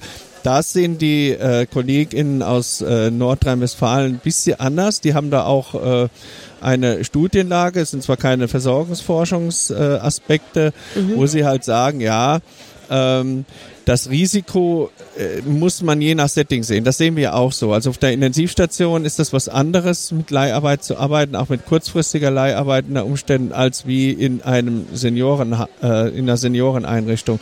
Wenn da jeden Tag eine andere Person kommt, ähm, dann führt das in der Umstände auch dazu, dass äh, die Ver äh, Verwirrungszustände von den äh, betagten Menschen dort auch noch äh, getriggert werden. Mhm. Und da ist es vielleicht auch äh, gefährlicher in Anführungszeichen. Und das hängt nicht an derjenigen Kollegin, die halt dann Leiharbeit in dem Feld praktiziert. Und wir haben auch gesagt, oder in der Diskussion ist auch nochmal klar geworden, ja, manchmal geht's auch gar nicht anders. Mhm. Also wenn man eine Krankenhausstation hat, äh, wo durch schlechte Führung unter Umstände, äh, das ist häufig der Trigger, ähm, ein, ein Team ausgedünnt wird nachhaltig ähm, und die einzigste Möglichkeit besteht, das durch Leiharbeit aufrechtzuerhalten, ja, dann äh, gibt's ja nur die Alternative, ich mache die Station zu oder ich schließe die ganze Abteilung, aber das hat ja dann, ja, das hat ja dann wirtschaftliche äh, Konsequenzen. Mhm. Und ähm, ja, es ist auch nicht immer vermeidbar, ja. muss man ehrlich sagen. Also ich habe ähm, auch ein paar Jahre auf einer Intensivstation gearbeitet und habe da auch den Einsatz von ähm, Personen erlebt, die in einer Leiharbeit arbeiten. Und ähm, ich habe das so wahrgenommen, dass es, glaube ich, sehr viel auch davon abhängt, wie man als Leitungsperson das Team darauf vorbereitet, dass da jemand mhm. kommt und so weiter.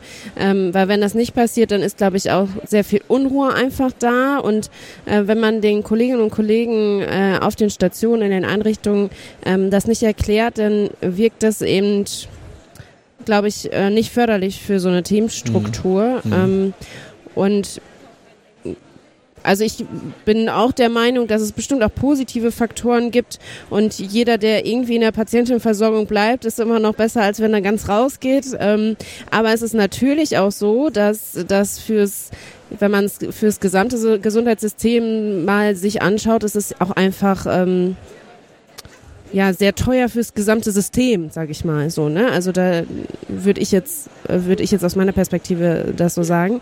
Ähm, mh, empfindet ihr das ähm, als äh, positiv oder ich weiß gar nicht, ob es überhaupt eine Wertung ist oder aber wie empfindet ihr, dass es da so eine Diskrepanz gibt?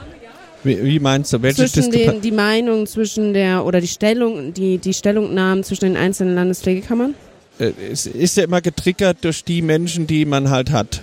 Mhm. Und ähm, vielleicht sind in Rheinland-Pfalz auch weniger Personen jetzt dabei gewesen, äh, die, ähm, die mitentschieden haben, äh, die in der Leiharbeitsperspektive drin sind. Also ich glaube, das ist auf jeden Fall so. Mhm. Und ähm, die, äh, ich glaube, das ist immer entscheidend von den Leuten, die man hat, die die Entscheidung treffen am Schluss, mhm. wie die Nuancen dann auch formuliert werden. Wir haben unsere, wir haben unsere Position auch umformuliert nochmal ein bisschen. Ich würde es ähm, nochmal ein bisschen ähm, konkretisieren, indem ich eher sage, es kommt so ein bisschen auf den, auf den Blick an, der, der gerade da ist. Also äh, entweder ich schaue auf die konkrete Situation und gucke, wie denn die Patienten dann gerade versorgt werden. Wir, unsere Perspektive ist eher nochmal eine systemische Perspektive. Also so die Frage zu stellen, was macht denn Leiharbeit mit dem System? Und da muss ich mal eine Frage stellen. Also die Einrichtungen, die finanzieren natürlich diese Leiharbeit ja aus eigenen Mitteln. Wenn all diese Gelder, die im Grunde in die Leiharbeit reingesteckt werden, eher in, ein, in eine Verbesserung der Arbeitsbedingungen genau. gesteckt werden würden, ja, genau. hätten wir dieses Problem wahrscheinlich gar nicht. Ja. Und deswegen, also wir argumentieren auch in unserer Perspektive eher systemisch, mhm. während die Kollegen aus NRW eher in der einzelnen Situation ja. sind. Und ich glaube, das muss man sehen. Im Grunde sind wir gar nicht so weit auseinander, mhm. sondern es ist nur eine Frage der Perspektive. Das hat sich auch gezeigt in der Debatte. Äh, da war nämlich ähm, da wurde es ja angekündigt, wir haben da unterschiedliche, aber es war ja gar nicht so äh, unterschiedlich, wenn, wenn man ins Detail fragt, ja. ja. Ja, genau. Also vielleicht gibt es auch gar nicht ein komplett dagegen und komplett dafür, sondern Nö. es ist so ohnehin so eine, einfach ein dis zu diskutierender Aspekt und äh, Es ist ja klar, also der Mhm. wissenschaftliche Dienst des Bundestages hat ja ganz klar gesagt, äh, Ja. man kann es nicht verbieten. Das wussten wir eigentlich vorher schon, Ja. äh, weil das ist natürlich in die Grundrechte eingreift und wir Ja. haben das auch nie gefordert. Und die KollegInnen aus NRW haben das auch nicht gefordert. Ja, ja. Ja, was ähm, nehmen wir, nehmt ihr so mit für die Bundesebene, für weitere Pflegekammern bei der Entwicklung? Was könnt ihr für Tipps geben? Äh, wie sieht die Zukunft aus der Landespflegekammer und der Bundespflegekammer? Also wir hatten gerade eben eine Session ähm, auch zum Thema Beispiel Landespflegekammer Rheinland-Pfalz und das sind im Anschluss Kollegen auch überwiegend aus Berlin aufgestanden und haben gefragt, was könnt ihr uns denn sagen, was sollen wir denn tun, um die Pflegekammer endlich nach vorne zu bringen? Naja, also wir unterstützen gerne über unser Know-how, das machen wir auf alle Fälle. Ich glaube, am Ende auch an unserem Beispiel muss man sagen, es geht darum, auch als Pflegende gemeinsam an einem Strang zu ziehen, ähm, das Thema Pflegekammer immer wieder in den Vordergrund zu schieben. Da braucht es viel Nachhaltigkeit. Auch in Rheinland-Pfalz hat es viele Jahre gebraucht, bis wir am Ende da waren, wo wir jetzt angekommen sind. Das darf man auch nicht verkennen. Und ähm, also ich glaube, es ist einfach hilfreich, wenn es gelingt, auch einzelne Politiker davon zu überzeugen und die dann im Grunde festzuhalten und nach vorne zu schieben. Ne? Also so die große Masse ist immer schwierig, aber man kann sich ja vielleicht mal einen, der ein bisschen offen ist oder so, eher mal nehmen und mit dem mal ganz intensiv arbeiten und dann über einen Befürworter in die äh, Politik hinein. Weil ganz spannend ist ja, das ist ja häufig gar nicht an, an Parteien geknüpft. Ne? Also wir sehen, in Rheinland-Pfalz war die SPD ein bisschen äh, federführend. Am Ende waren ja alle dafür. In NRW ist die CDU federführend. Jetzt hat es ja auch geklappt. In Baden-Württemberg gibt es einen grünen Grün- genau. Gesundheitsminister. Also das hat nichts mit mit Parteien, äh, also mit der Ausrichtung von Parteien zu tun, sondern ich glaube, wir müssen individuell überzeugen. Ja, ja, ja. Ja, und dann hoffen wir, dass es nicht so, so kommt wie in Niedersachsen.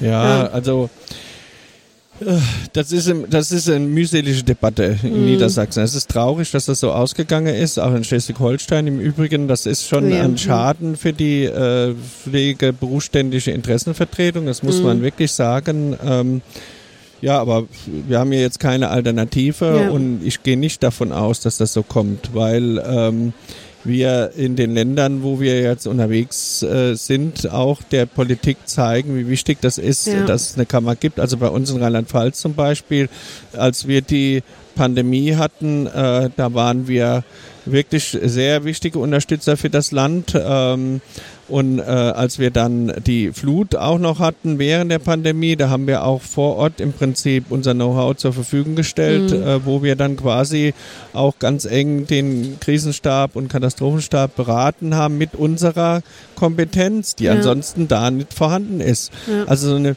wenn es beispielsweise darum geht, äh, was wird jetzt wie evakuiert oder wie kann man die Versorgung im ambulanten Bereich sicherstellen und so weiter und so fort, da braucht es ja nicht irgendwelche Beamtekompetenzen oder medizinische Kompetenzen, da brauchst halt ganz klar eine pflegefachliche Kompetenz, die das halt beurteilen könne und die dann genau sagen, nee, nee, lass uns das lieber so oder so oder so machen. Und Ja. das ist hilfreich. Und wenn man das mal so erlebt hat, glaube ich, auf der anderen Seite oder auf einer anderen Seite, ähm, dann ist das was, was man nicht mehr he hergeben mag, auch wenn es durchaus ja äh, in, in unserer Berufsgruppe äh, nicht eine einheitliche Zustimmung gibt. Ja, aber das ist in generell äh, so. Also ich habe auch bei den Ärzten äh, gibt es auch welche, die das kritisch finden, aber die leben das natürlich schon ein paar Jahre länger und äh, müssen sich mit dieser Grundsatzfrage immer auseinandersetzen. Das werden alle Länder machen müssen, wo die Kammern neu sind.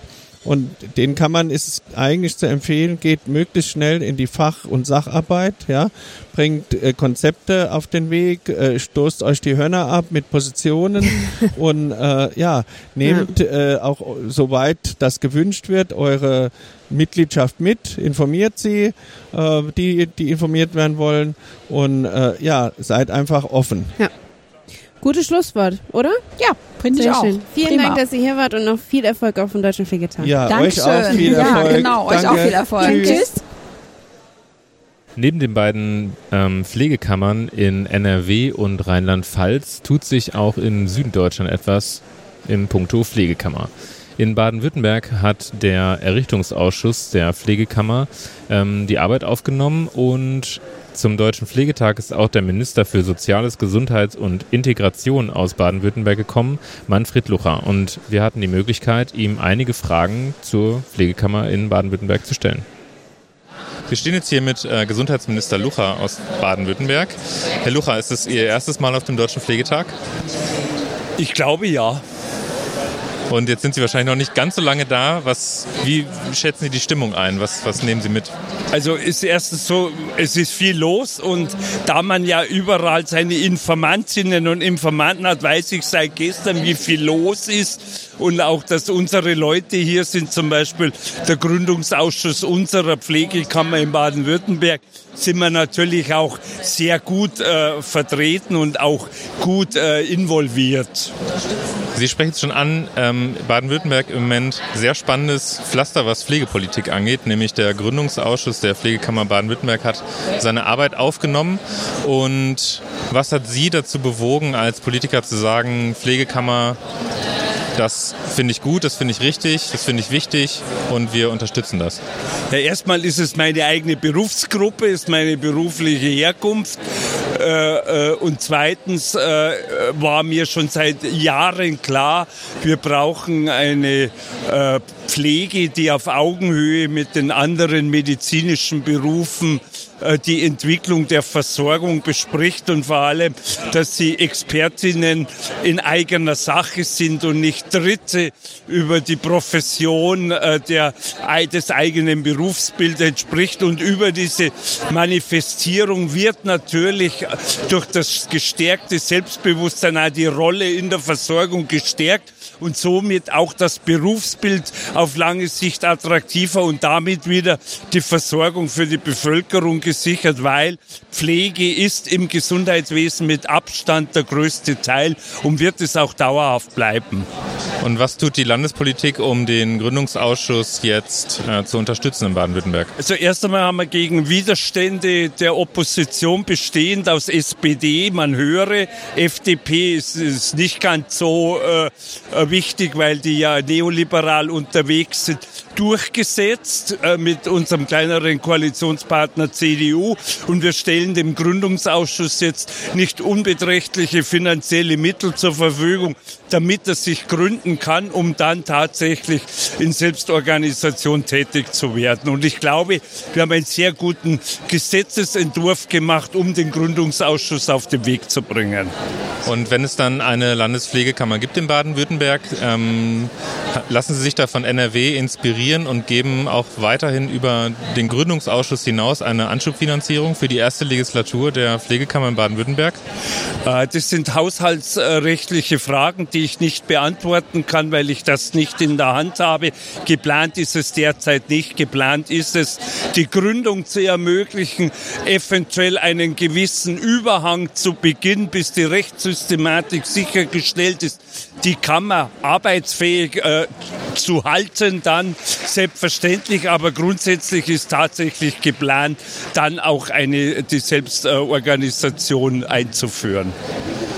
Und wenn Sie persönlich über den Haushalt verfügen könnten, würden Sie ähm, die Anschubsfinanzierung erweitern? Da ich darüber nicht äh, befinde, kann ich darüber nicht spekulieren. Das ist deswegen nicht äh, statthaft. Der nächste Haushalt wird ein Krisenhaushalt werden mit reduzierten Haushaltsmitteln. Und ich darf jetzt nichts ins Schaufenster stellen, was ich später wieder einkassiere. Das wäre unlauter. Wir haben, glaube ich, jetzt ein gutes Ausrufezeichen gesetzt. Wir geben die Mittel. Uns ist natürlich die, vor allem die ersten drei Monate sind uns klar, dass diese sichergestellt werden müssen. Und an diesen drei Monaten werden wir den Erfolg der Kammern sicher nicht scheitern lassen. Was wünschen Sie sich als Gesundheitspolitiker ähm, von Pflegenden? Was, was brauchen Sie von Pflegenden? Also erst einmal äh, äh, bedanke ich mich bei den Pflegenden, weil sie jetzt seit vielen Jahren auch Belastungen ausgehalten haben, zuletzt in der Pandemie, die auf keine Kuhhaut gehen. Die Pflegenden auch äh, Entscheidungsfehler von zwei, drei Jahrzehnten büßen, zum Beispiel im Krankenhausbereich äh, äh, Budgetbereinigungen bis 2010 oder Belastungen ausschließlich auf Pflegekosten. Und die Hoffnung verbinde ich, dass wir politisch der Pflege mehr Eigenverantwortung geben können, mehr Selbstbeauftragung, nicht nur Delegation, sondern Substitution dass die Pflege die Entgeltstrukturen bekommt, die sie benötigt und dass sie dauerhaft eigenständig zum Beispiel aus Community Health Nurse Systematik für uns in der Bevölkerung Steuerungsfunktionen, Care- und Case-Management-Funktionen übernimmt, die ein rein ärztlich orientiertes System längst nicht mehr leisten kann. Vielen Dank. Wir haben uns auch besonders gefreut, dass wir mit Elisabeth Kern-Wächter sprechen durften. Sie ist Preisträgerin des diesjährigen Deutschen Pflegepreises. Wir freuen uns hier bei uns am Stand die Preisträgerin des Deutschen Pflegepreises 2023, Frau Elisabeth Kern-Wächter, zu begrüßen. Hallo. Hallo. Frau Kern-Wächter, Sie sind gestern geehrt worden mit dem Preis des Deutschen Pflegerates für Ihre Verdienste um die Pflege. Vielleicht stellen Sie einfach mal selber vor, was Sie gemacht haben in den letzten Jahren, Jahrzehnten, wenn ich das so sagen darf. Ja, ich ähm, habe meine Basisausbildung ähm, vor vielen, vielen Jahren gemacht. Ich sage immer, ich komme von vorgestern, also Mitte der 70er Jahre. Und ähm, da war Pflege natürlich ganz, ganz traditionell. Und ich will ganz ehrlich sagen, dieses Enge, auf Station war mir zu eng. Gott sei Dank haben sich damals auch schon die Intensivabteilungen herausentwickelt. Und das war eher das, was, was mich so forderte. Und wirklich auch äh, beobachten können, was äh, Pflege wirkt. Ne? Das konnte man da ganz gut sehen. Und dann bin ich per Zufall durch ein Gespräch eines äh, mit einem mit Kollegen darauf aufmerksam gemacht worden, dass es ein junger, aufstrebender äh, diagnostischer Bereich gibt, die Endoskopie. Und dass ein Pionier ganz in der Nachbarschaft war. Ich habe in Heidelberg meine Ausbildung gemacht, in Mannheim, das ist die Nachbarstadt. Und da war wirklich dann tatsächlich eine Abteilung, die im Aufsprung war. Ich war die fünfte, die da eingestellt wurde und als ich dann irgendwann äh, gegangen bin, waren es dann schon 18 Pflegekräfte. Also das war so eine tolle Aufbruchszeit. Wir haben so viel entwickeln können und so viel umsetzen können. Damals äh, waren die ersten Pflegetheorien bekannt. Pflegeprozess, darüber sprach man. Äh, und das konnten wir eigentlich, alles anwenden. Beratung, viele ambulante Patienten. Und das war so das, wo ich mich infiziert habe mit diesem Bakterium, äh, dass ich trotz aller Therapie nicht mehr losbekommen habe. Jetzt wurde gestern auch in der ähm, Laudatio gesagt, dass, oder es klang an, dass Sie ja nicht in dem kleinen Haus geblieben sind, sondern Sie haben ja für die Endoskopie-Pflege in Deutschland auch sehr viel bewegt. Wenn ich es richtig verstanden habe, mhm. haben Sie Standards mitentwickelt, mhm. ähm, auch Ausbildungen sozusagen spezifisch für die mhm. Endoskopiepflege ähm, entwickelt. Wie mhm. kam es dazu, dass Sie ähm, den Beruf so weiterentwickeln wollen? Was hat Sie da motiviert? Mhm. Ja, das war die Berufspolitik. Ich äh, habe dann ähm, ja, Berufspolitiker kennengelernt vom DBFK. Und da waren so beeindruckende Menschen drunter die schon so viel gemacht und geleistet haben. Und das hat mich irgendwie sehr angesprochen. Ich wurde dann auch eingeladen in diese damaligen Arbeitsgruppen, war immer noch in dem Bereich der Endoskopie. Und dann muss man sich vorstellen, da gab es keine Struktur, nichts. Professor, ein Pionier, der in der ganzen Welt auf Kongressen war, kam immer wieder zurück und mit Neuigkeiten, mit einer Gebrauchsanleitung auf Japanisch und sagt zu uns, macht mal, dass das funktioniert. Also mussten Sie erst Japanisch lernen oder? So ungefähr. okay. Was war dann die Folge? Dass wir uns in einer bundesweiten Arbeitsgruppe, organisiert durch den DBFK, zusammengetan haben und haben gesagt, wir müssen unsere Ausbildung selbst entwickeln. Gab damals nichts. Und äh, da waren wir eben zehn Leute am Tisch, äh, Dachverband des DBFKs und haben dann eben formuliert, was wir brauchen an der Basis, damit wir kompetent äh, arbeiten können. Und dann hat auch der DBFK, ein Landesverband, Hessen-Rheinland-Pfalz-Saarland, die, ähm, das, das Risiko übernommen und wir starteten mit dem ersten Modellversuch. Und ich wurde dann gefragt, ob ich die fachliche Leitung mache und habe ja gesagt. Und das war der Beginn eben auch meiner ähm, Gestaltungsmöglichkeiten, die ich ja bis zum heutigen Tag fortführen kann. Und das waren so eben auch die Empfehlung an alle, einfach formulieren, was brauche ich in meinem Arbeitsbereich und dann auch machen. Machen, das ist auch so ein bisschen das Thema. Und dann macht es richtig Spaß, und wenn man dann auch sieht, dass man was gestalten kann, dass man Grenzen erweitern kann in seinem Bereich, das erfüllt ungemein. Das kann ich mir sehr gut vorstellen. Jetzt sind wir hier auf dem Deutschen Pflegetag und die jetzt Preisträgerinnen haben natürlich in diesem Jahr ähm, nochmal irgendwie eine, ja, sag mal, andere Perspektive auf den Kongress. Aber was nehmen Sie jetzt von diesen zwei Tagen besonders mit? unabhängig von dem Preis jetzt? Ja, was äh, nehme ich mit?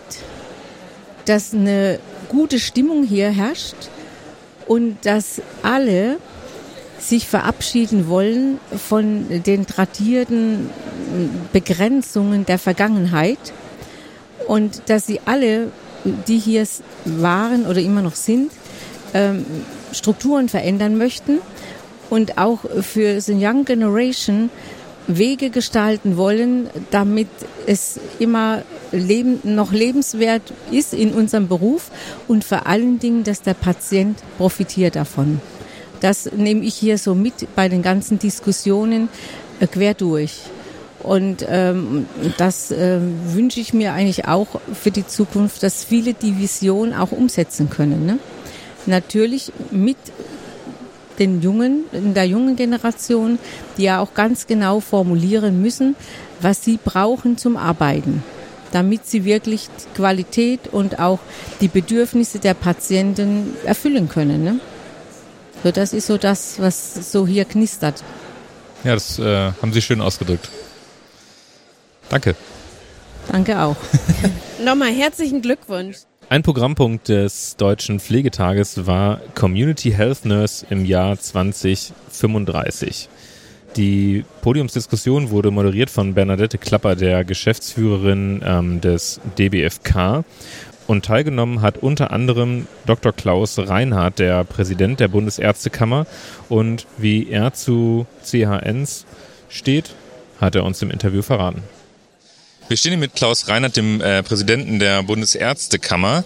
Und Sie kommen gerade von einer Podiumsdiskussion ähm, mit Politikerinnen und Politikern beziehungsweise anderen Stakeholdern des Gesundheitswesens zum Thema Community Health Nurses. Wie sieht es da vielleicht 2035 aus? Was hat denn die Bundesärztekammer für eine politische Haltung gegenüber Community Health Nurses? Die Bundesärztekammer äh, hat äh, eine positive Haltung zu Community Health Nurses insoweit, als dass uns ähm, Community Health Nurses im Hinblick auf die Betreuung chronisch Erkrankter in der Häuslichkeit, was Koordinierungsaufgaben, Erkennen von Pflegebedarf, äh, Erkennen auch von Hilfsmittelbedarf, äh, Prävention von Verschlechterung von Krankheitsbildern bei Menschen, die allein leben, vereinsamt, die hochbetagt sind, sicherlich helfen kann, auch in anderen kommunalen Settings Settings, äh, glaube ich, hilfreich sein kann. Ich sage mal, auch im Bereich von pädiatrischen Fragestellungen und Kindern, das haben wir heute ja nicht so diskutiert, aber auch da kann ich mir viel Präventionsmöglichkeiten vorstellen. Sie, die Bundesärztekammer weist aber ausdrücklich darauf hin, dass sich Community Health Nurse kein äh, gesundheitspolitisches Element äh, sein kann und darf, was hausärztliche Versorgung äh, substituiert. Hausärztliche Versorgung steht für sich und es bedarf einer vernünftigen Zusammenarbeit und einer, einer auch, glaube ich, präzise koordinierten Zusammenarbeit zwischen diesen diesen beiden Berufsgruppen. Und wenn das dann, was die Community Health Nurse, den, dieses hausärztliche Tun ergänzt und gut mit ihm sozusagen zusammenpasst, dann glaube ich, kann das eine sehr hilfreiche Funktion sein, die großen Herausforderungen einer älter werdenden Gesellschaft und den demografischen Bedingungen, die wir haben, zu sichern. Im Endeffekt geht es ja auch darum, die Versorgung für die Patientinnen und Patienten ähm, beziehungsweise die Pflegeempfängerinnen und Empfänger äh, zu verbessern. Nun wird immer viel diskutiert, auch jetzt gerade auf dem Podium ähm, in Bezug auf, wer übernimmt welche Tätigkeiten. Und ähm, Frau Klapper vom DBFK hat da gerade auch nochmal angesprochen, ähm, dass Hausärztinnen und Hausärzte ja mitunter pflegerische Maßnahmen ähm, ja, verschreiben oder verschreiben müssen auch in diesem Sinne. Da sitzt doch eigentlich das Prinzip der Community Health Nurse ganz gut an, als dass man da auch den ärztlichen Kolleginnen und Kollegen auch wieder ein bisschen Entlastung geben könnte. Also ich sage mal, spezifische Behandlungspflege muss natürlich schon ärztlich verantwortet und auch beschrieben und angefordert werden. Wenn ich sage, ich habe eine bestimmte Form von, von Verbandspflege einer äh, chronischen Wunde oder andere Dinge, das kann ich auch zusammen machen. Das tue ich ja heute auch schon mit den privaten Pflegediensten. An der Stelle sehe ich die Community Health Nurse nicht so sehr. Ich sehe sie zum Beispiel viel mehr das hatte Frau Klappert auch als gutes Beispiel beschrieben, eine Einweisung ins Krankenhaus, eine Übergabe eines älteren Patienten mit äh, Multimorbidität, mit sehr vielen äh, Themen und Aspekten, die qualifiziert einem Krankenhaus sozusagen zu präsentieren, einen Patienten unter Umständen zu begleiten, dort vorzustellen, dafür zu sorgen, dass der fließend in den Verkehr, in Anführungszeichen, im Krankenhaus aufgenommen werden kann. Und genauso bei dem Moment der Rückkehr, dass er in seiner Häuslichkeit gut zurückfindet, dass man nach einem Krankenhausaufenthalt zum Beispiel nach Schlaganfall oder anderen Dingen schaut, was braucht man hier an Hilfsmitteln, wie ist die spezifische Situation dieses einzelnen Menschen und was lässt sich da sozusagen durch pflegerische Maßnahmen oder auch ärztliche Maßnahmen verbessern und das zu koordinieren, auf den Weg zu bringen, das finde ich eine gute Tätigkeit für eine Community Health Nurse. So stelle ich mir die Tätigkeit vor und so ist sie im Grundsatz auch beschrieben in dem, in der Berufsbeschreibung derjenigen, die das Berufsbild einfordern. Danke, dann wollen wir Sie nicht ja, länger aufhalten. Vielen Dank. Ja, danke. Teil der Podiumsdiskussion war auch die Bundestagsabgeordnete Cordula Schulz-Asche. Die ja, kommt ja auch immer mal wieder im Podcast vor, hier in der Übergabe. Und was sie von Community Health Nursing denkt, beziehungsweise was auf der politischen Agenda der aktuellen Bundesregierung schon abgehakt ist und was noch ansteht, hat sie uns im Interview verraten. Ja, wir stehen hier mit äh, Cordula Schulz-Asche von Bündnis 90 Die Grünen. Und Frau Schulz-Asche, Sie haben gerade teilgenommen an einer Podiumsdiskussion zu Community Health Nursing. Wir haben gerade schon mit Herrn Reinhardt einmal kurz gesprochen. Ähm, ich glaube, die Ideen, was Community Health Nurses können und machen, dividieren auch immer so ein bisschen auseinander. Also es wirkte gerade auf dem Podium so. Empfinden Sie das auch so? Muss man da noch viel Überzeugungsarbeit leisten in der Ärzteschaft? Ich würde mal sagen, nur in Deutschland ist es so. Und äh, das hat eine Tradition und wir haben ja halt eine sehr stark aufgestellte, auch in der Selbstverwaltung organisierte Ärzteschaft in jeder Hinsicht, sowohl was die Abrechnung angeht, als auch was äh, äh die Kammern angeht, also die Berufsaufstellung selber inhaltlicher Art. Und äh, wir haben eben äh, eine Tradition einer sehr schwachen und sehr zersplitterten Pflege. Und von daher glaube ich, äh, dass wir jetzt in einer Situation, in einer demografischen Situation, die ja aus zwei Momenten besteht, nämlich aus der Zunahme älterer Menschen auf der einen Seite und gleichzeitig einem wachsenden Fachkräftemangel, weil wir einfach weniger jüngere Menschen haben. Also diese Nachfrage- und Angebotsseite, die spitzt sich hier zu. Und wenn wir diese Situation meistern wollen als Gesellschaft, dann werden alle die sich um ältere Menschen, die sich um kranke Menschen, um pflegebedürftige Menschen, um deren Familien kümmern, zusammenarbeiten müssen. Und wenn wir zusammen, über Zusammenarbeit reden, dann rede ich nicht davon, dass eine Pflegekraft zum Arzt geht, um sich Verbandsmaterial für die Versorgung einer Wunde in einem häuslichen Bereich zu besorgen, sondern ich meine, dass tatsächlich die Heilkundeübertragung stattfinden muss, dass die Berufe, dazu gehört ja nicht nur die Pflege, dazu gehört auch die Physiotherapie, die Logopäden äh, und so weiter, dass tatsächlich hier die Heilkunde übertragen wird, entsprechend der beruflichen Qualität Qualifikationen und auch eigenständig ausgeübt werden können. Äh, und dann sind wir, glaube ich, schon mal einen großen Schritt weiter, dass wir diese Berufe anständig auf Augenhöhe aufstellen. Und dann kann auch, wird es auch einfacher, die Schnittstellen zu bearbeiten und tatsächlich dazu zu kommen, dass die Gesundheitsberufe, und dazu zähle ich auch die Ärztinnen und Ärzte, äh, tatsächlich zusammenarbeiten. Sonst werden wir das in dieser Gesellschaft nicht schaffen. Wir sind ein Entwicklungsland im europäischen Raum. Die Heilkundeübertragung, die Sie gerade angesprochen haben, wurde gestern ja ein bisschen überraschenderweise auch von dem Gesundheitsminister Lauterbach in seiner Eröffnungsrede oder sein, seinem Grußwort ähm, ja auch benannt. Und ähm, ich bin, den Wortlaut genau kenne ich nicht mehr, aber so wie es sich von ihm anhörte, ist die Heilkundeübertragung auf dem Weg. Ja. Wissen Sie da mehr? Ja, sie ist auf dem Weg. Also auf dem Weg heißt immer, dass wir die ersten Vorlagen bekommen aus dem Ministerium ähm, und uns die anschauen. Die für die Pflege ist schon relativ weit. Wir, wie gesagt, wir, es geht auch darum, die anderen Gesundheitsberufe damit einzubeziehen und eben entsprechend alle zu, äh, zu äh, auch die, also die Ausbildungsgänge und die, die Zuständigkeiten zu egalisieren. Und von daher ist es äh, auf dem Weg. Ähm, ich kann es noch nicht abschließend bewerten, weil ich, wir kriegen so Eckpunkte, ja, da kann man nicht wirklich im Detail sagen, was da drin fehlt und was nicht. Das heißt, wir bearbeiten jetzt die Eckpunkte und diskutieren die und äh, von daher gehe ich aus, dass eventuell noch dieses Jahr dafür auch ein entsprechender Referentenentwurf äh, vorliegt, zu dem ja dann auch die Verbände Stellung nehmen können und dann kommt äh, der Kabinettsbeschluss und dann kommt es im Deutschen Bundestag und dann sind wir ja eigentlich formal, ist da dann der Bundestag, wie, Leute wie ich, ist überhaupt eingebunden, aber wenn man in der Regierung ist, weiß man immer schon ein bisschen mehr. Okay. Okay, ähm, das wäre natürlich ein sehr weitgreifendes und ja ein sehr weitreichendes ähm, Gesetz auch dann, was in dieser Legislatur verabschiedet werden würde, sag ich jetzt mal. Hm, wie bewerten Sie denn generell die äh, gesetzlichen Schritte, die jetzt, gut, sie sind Teil der Regierung, aber die jetzt so verabschiedet wurden in der letzten Zeit. Ähm, das Pflegestudiumsstärkungsgesetz äh, war jetzt in der ersten Lesung im Bundestag. Ähm, vielleicht können Sie da nochmal drauf eingehen, was Sie denken, was wichtige Gesetzesvorhaben sind, die schon abgeschlossen wurden und die noch abgeschlossen werden. Ja, also ich denke, das Pflegestudiumsstärkungsgesetz ist gerade für die Weiterentwicklung der Pflegeberufe von großer Bedeutung. Wir haben ja Studiengänge, die im Moment äh, kaum genutzt werden äh, weil sie eben äh, nicht im dualen System stattfinden. Von daher denke ich, dass es tatsächlich ein über, längst überfälliger Schritt war, hier tatsächlich auch sicherzustellen, dass Studierende auch tatsächlich dann äh, während der Studienzeit äh, finanziell abgesichert sind. Äh, und wir haben das und auch das ist noch meiner Meinung nach eine Voraussetzung dafür, dass die Heilkundeübertragung jetzt überhaupt stattfinden kann. Denn dafür brauchen wir gewisse Qualifikationen äh, komplexerer Art. Äh, wir haben äh, als weitere Themen, die noch da sind, das ist das ganze Thema Digitalisierung. Digitalisierung. Da müssen wir, glaube ich, auch gerade die Verbände und die Organisationen sehr darauf achten, dass beim Thema Digitalisierung die Pflege von Anfang an auf Augenhöhe mitgedacht wird.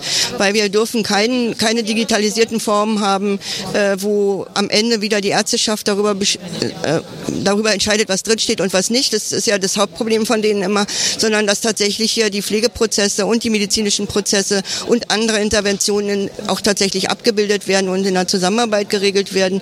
Ähm, und der dritte Punkt, der mir ganz, ganz wichtig ist, dass wir tatsächlich über die Strukturen reden müssen. Äh, ich bin ein großer Fan dieser Primärversorgungszentren, die früher mal äh, Level 1i hießen, ähm, weil ich glaube, dass das tatsächlich äh, die Zukunft sein wird. Wir werden mehr junge Ärztinnen und Ärzte haben. Das wissen wir ja auch, dass es jetzt schon so ist, die an, in Angestelltenverhältnissen arbeiten wollen, die sich nicht ihr Leben lang festlegen wollen, wo sie praktizieren wollen und schon gar nicht alleine. Das ist eine Zeit, die ist vorbei und die wird hier verteidigt in Deutschland Deutschland bis zum Umfallen. Aber wir werden umfallen, wenn wir es nicht schaffen, wirklich äh, kooperationsfähige äh, Strukturen zu schaffen. Und das, äh, die Primärversorgungszentren, die Krankenhäuser Level 1i, die werden eine zentrale Rolle in der Patienten- und Mensch, auch in der präventiven Versorgung spielen. Und von daher ist es für mich einer der wichtigsten Punkte, die jetzt kommen. Sie als Politikerin ähm, kriegen ja wahrscheinlich immer von sehr vielen Seiten gesagt, ah, wir empfehlen dies, wir empfehlen das, wir empfehlen jenes. Wie muss Pflege politisch auftreten, ähm, damit sie gehört wird?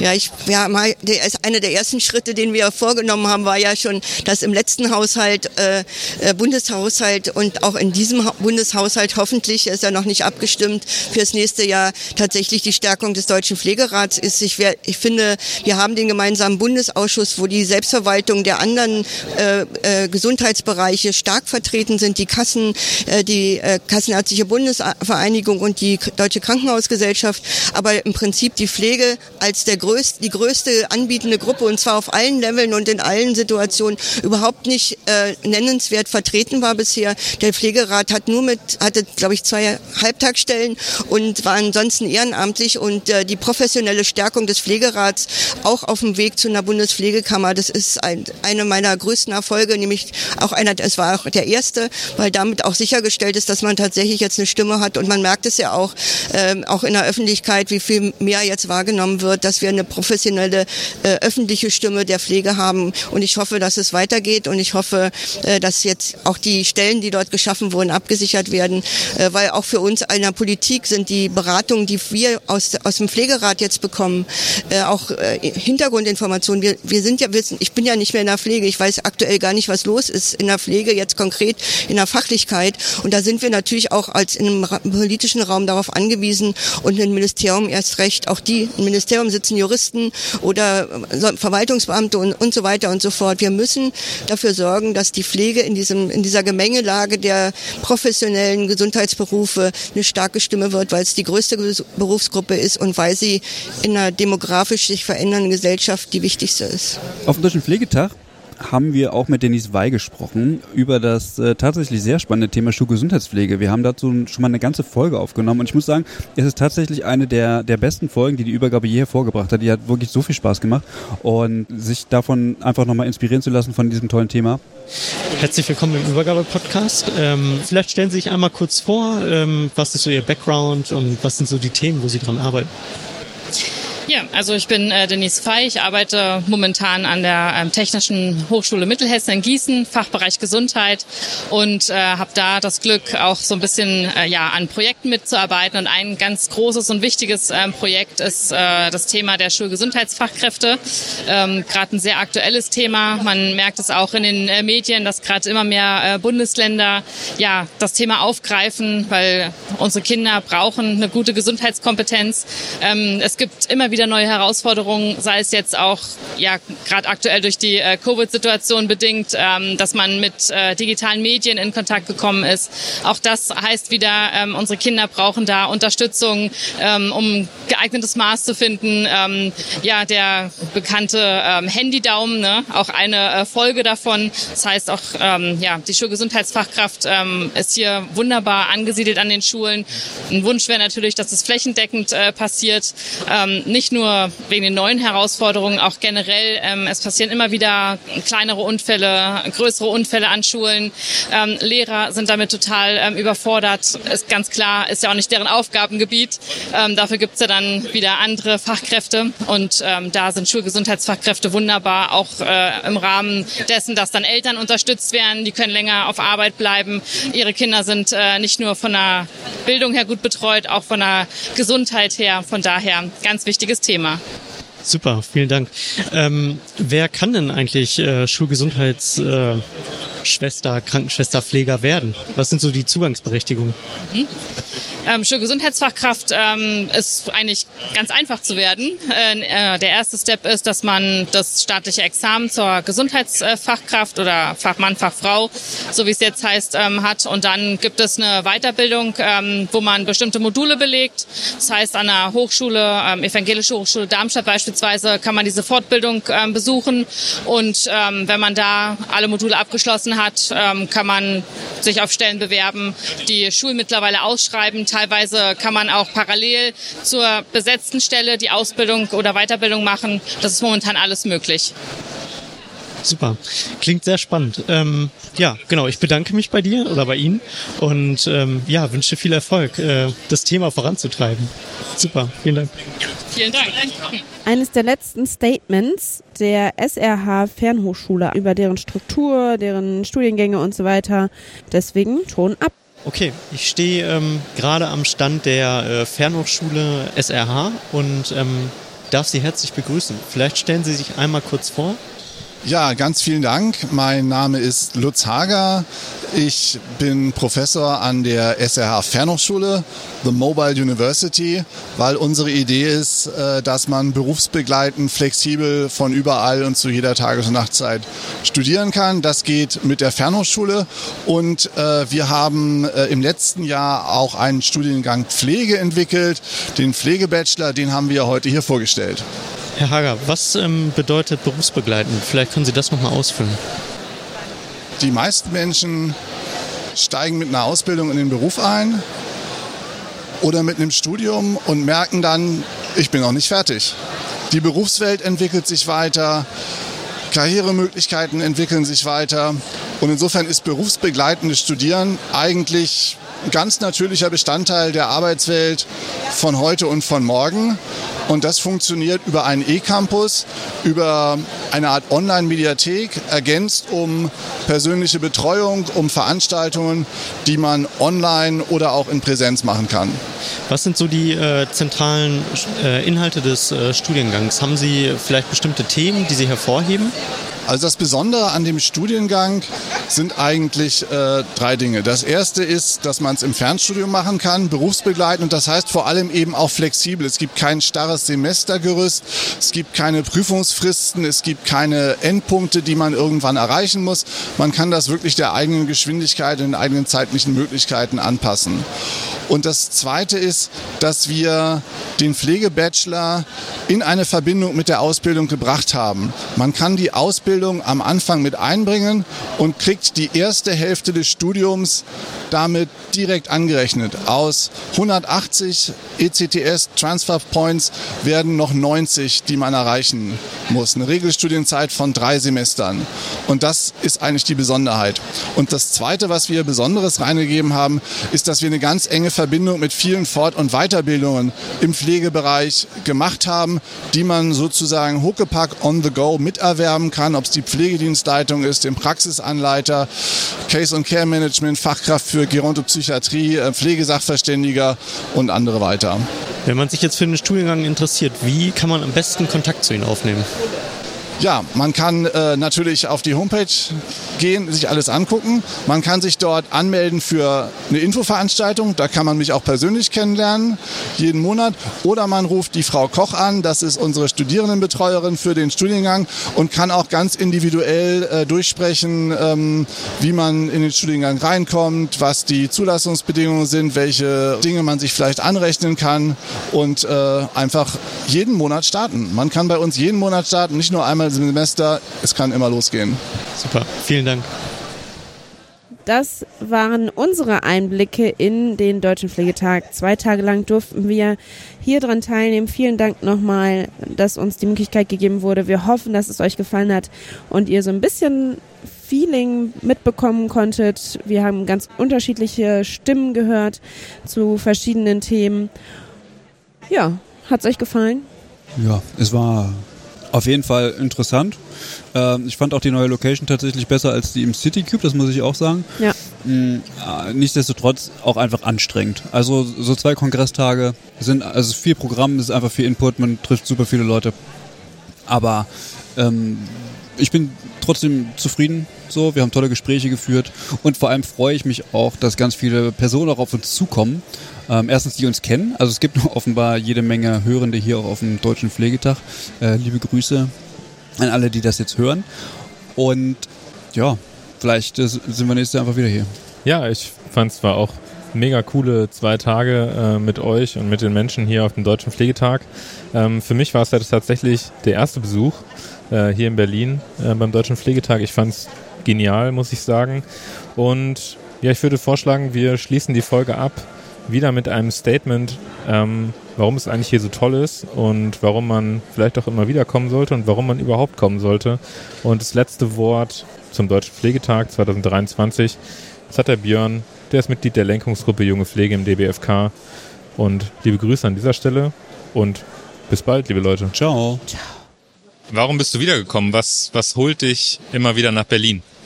Also zum einen natürlich das Netzwerk. Ich habe über den DBFK halt ganz viele tolle, nette Menschen kennengelernt, ähm, mit denen man sich immer gut austauschen kann. Ich finde es aber auch gut und spannend, dass man hier ganz viele andere Kolleginnen und Kollegen kennenlernt und sich mit denen einfach austauschen kann. Zum anderen, wie ich auch vorhin schon erwähnt hatte, man lernt total viel über Berufspolitik. Was ist up to date in der Pflege, was ist die Zukunft der Pflege. So klar, da kann man euren Podcast hören, der ist immer top aktuell, aber im Großen und Ganzen ist das so das, was so, so die nächsten 10, 20 Jahre werden hier schon besprochen, geplant und da werden so die aktuellen Stands gesagt, was ist so gerade los. Ansonsten sind hier auch viele Aussteller, wo man sich auch ein bisschen informieren kann und gucken kann, was ist gerade auch in der bei den Produkten los, was gibt's so spannendes Neues an Pflegehilfsmitteln etc. Also schon schon cool, um mal so ein bisschen Eindruck zu bekommen. Und auf welchen Programmpunkt hast du dich im Vorhinein am meisten gefreut? War der schon oder kommt er noch? Äh, mein Favorite-Programmpunkt, der war tatsächlich schon, das äh, ist heute der Junge Pflegekongress.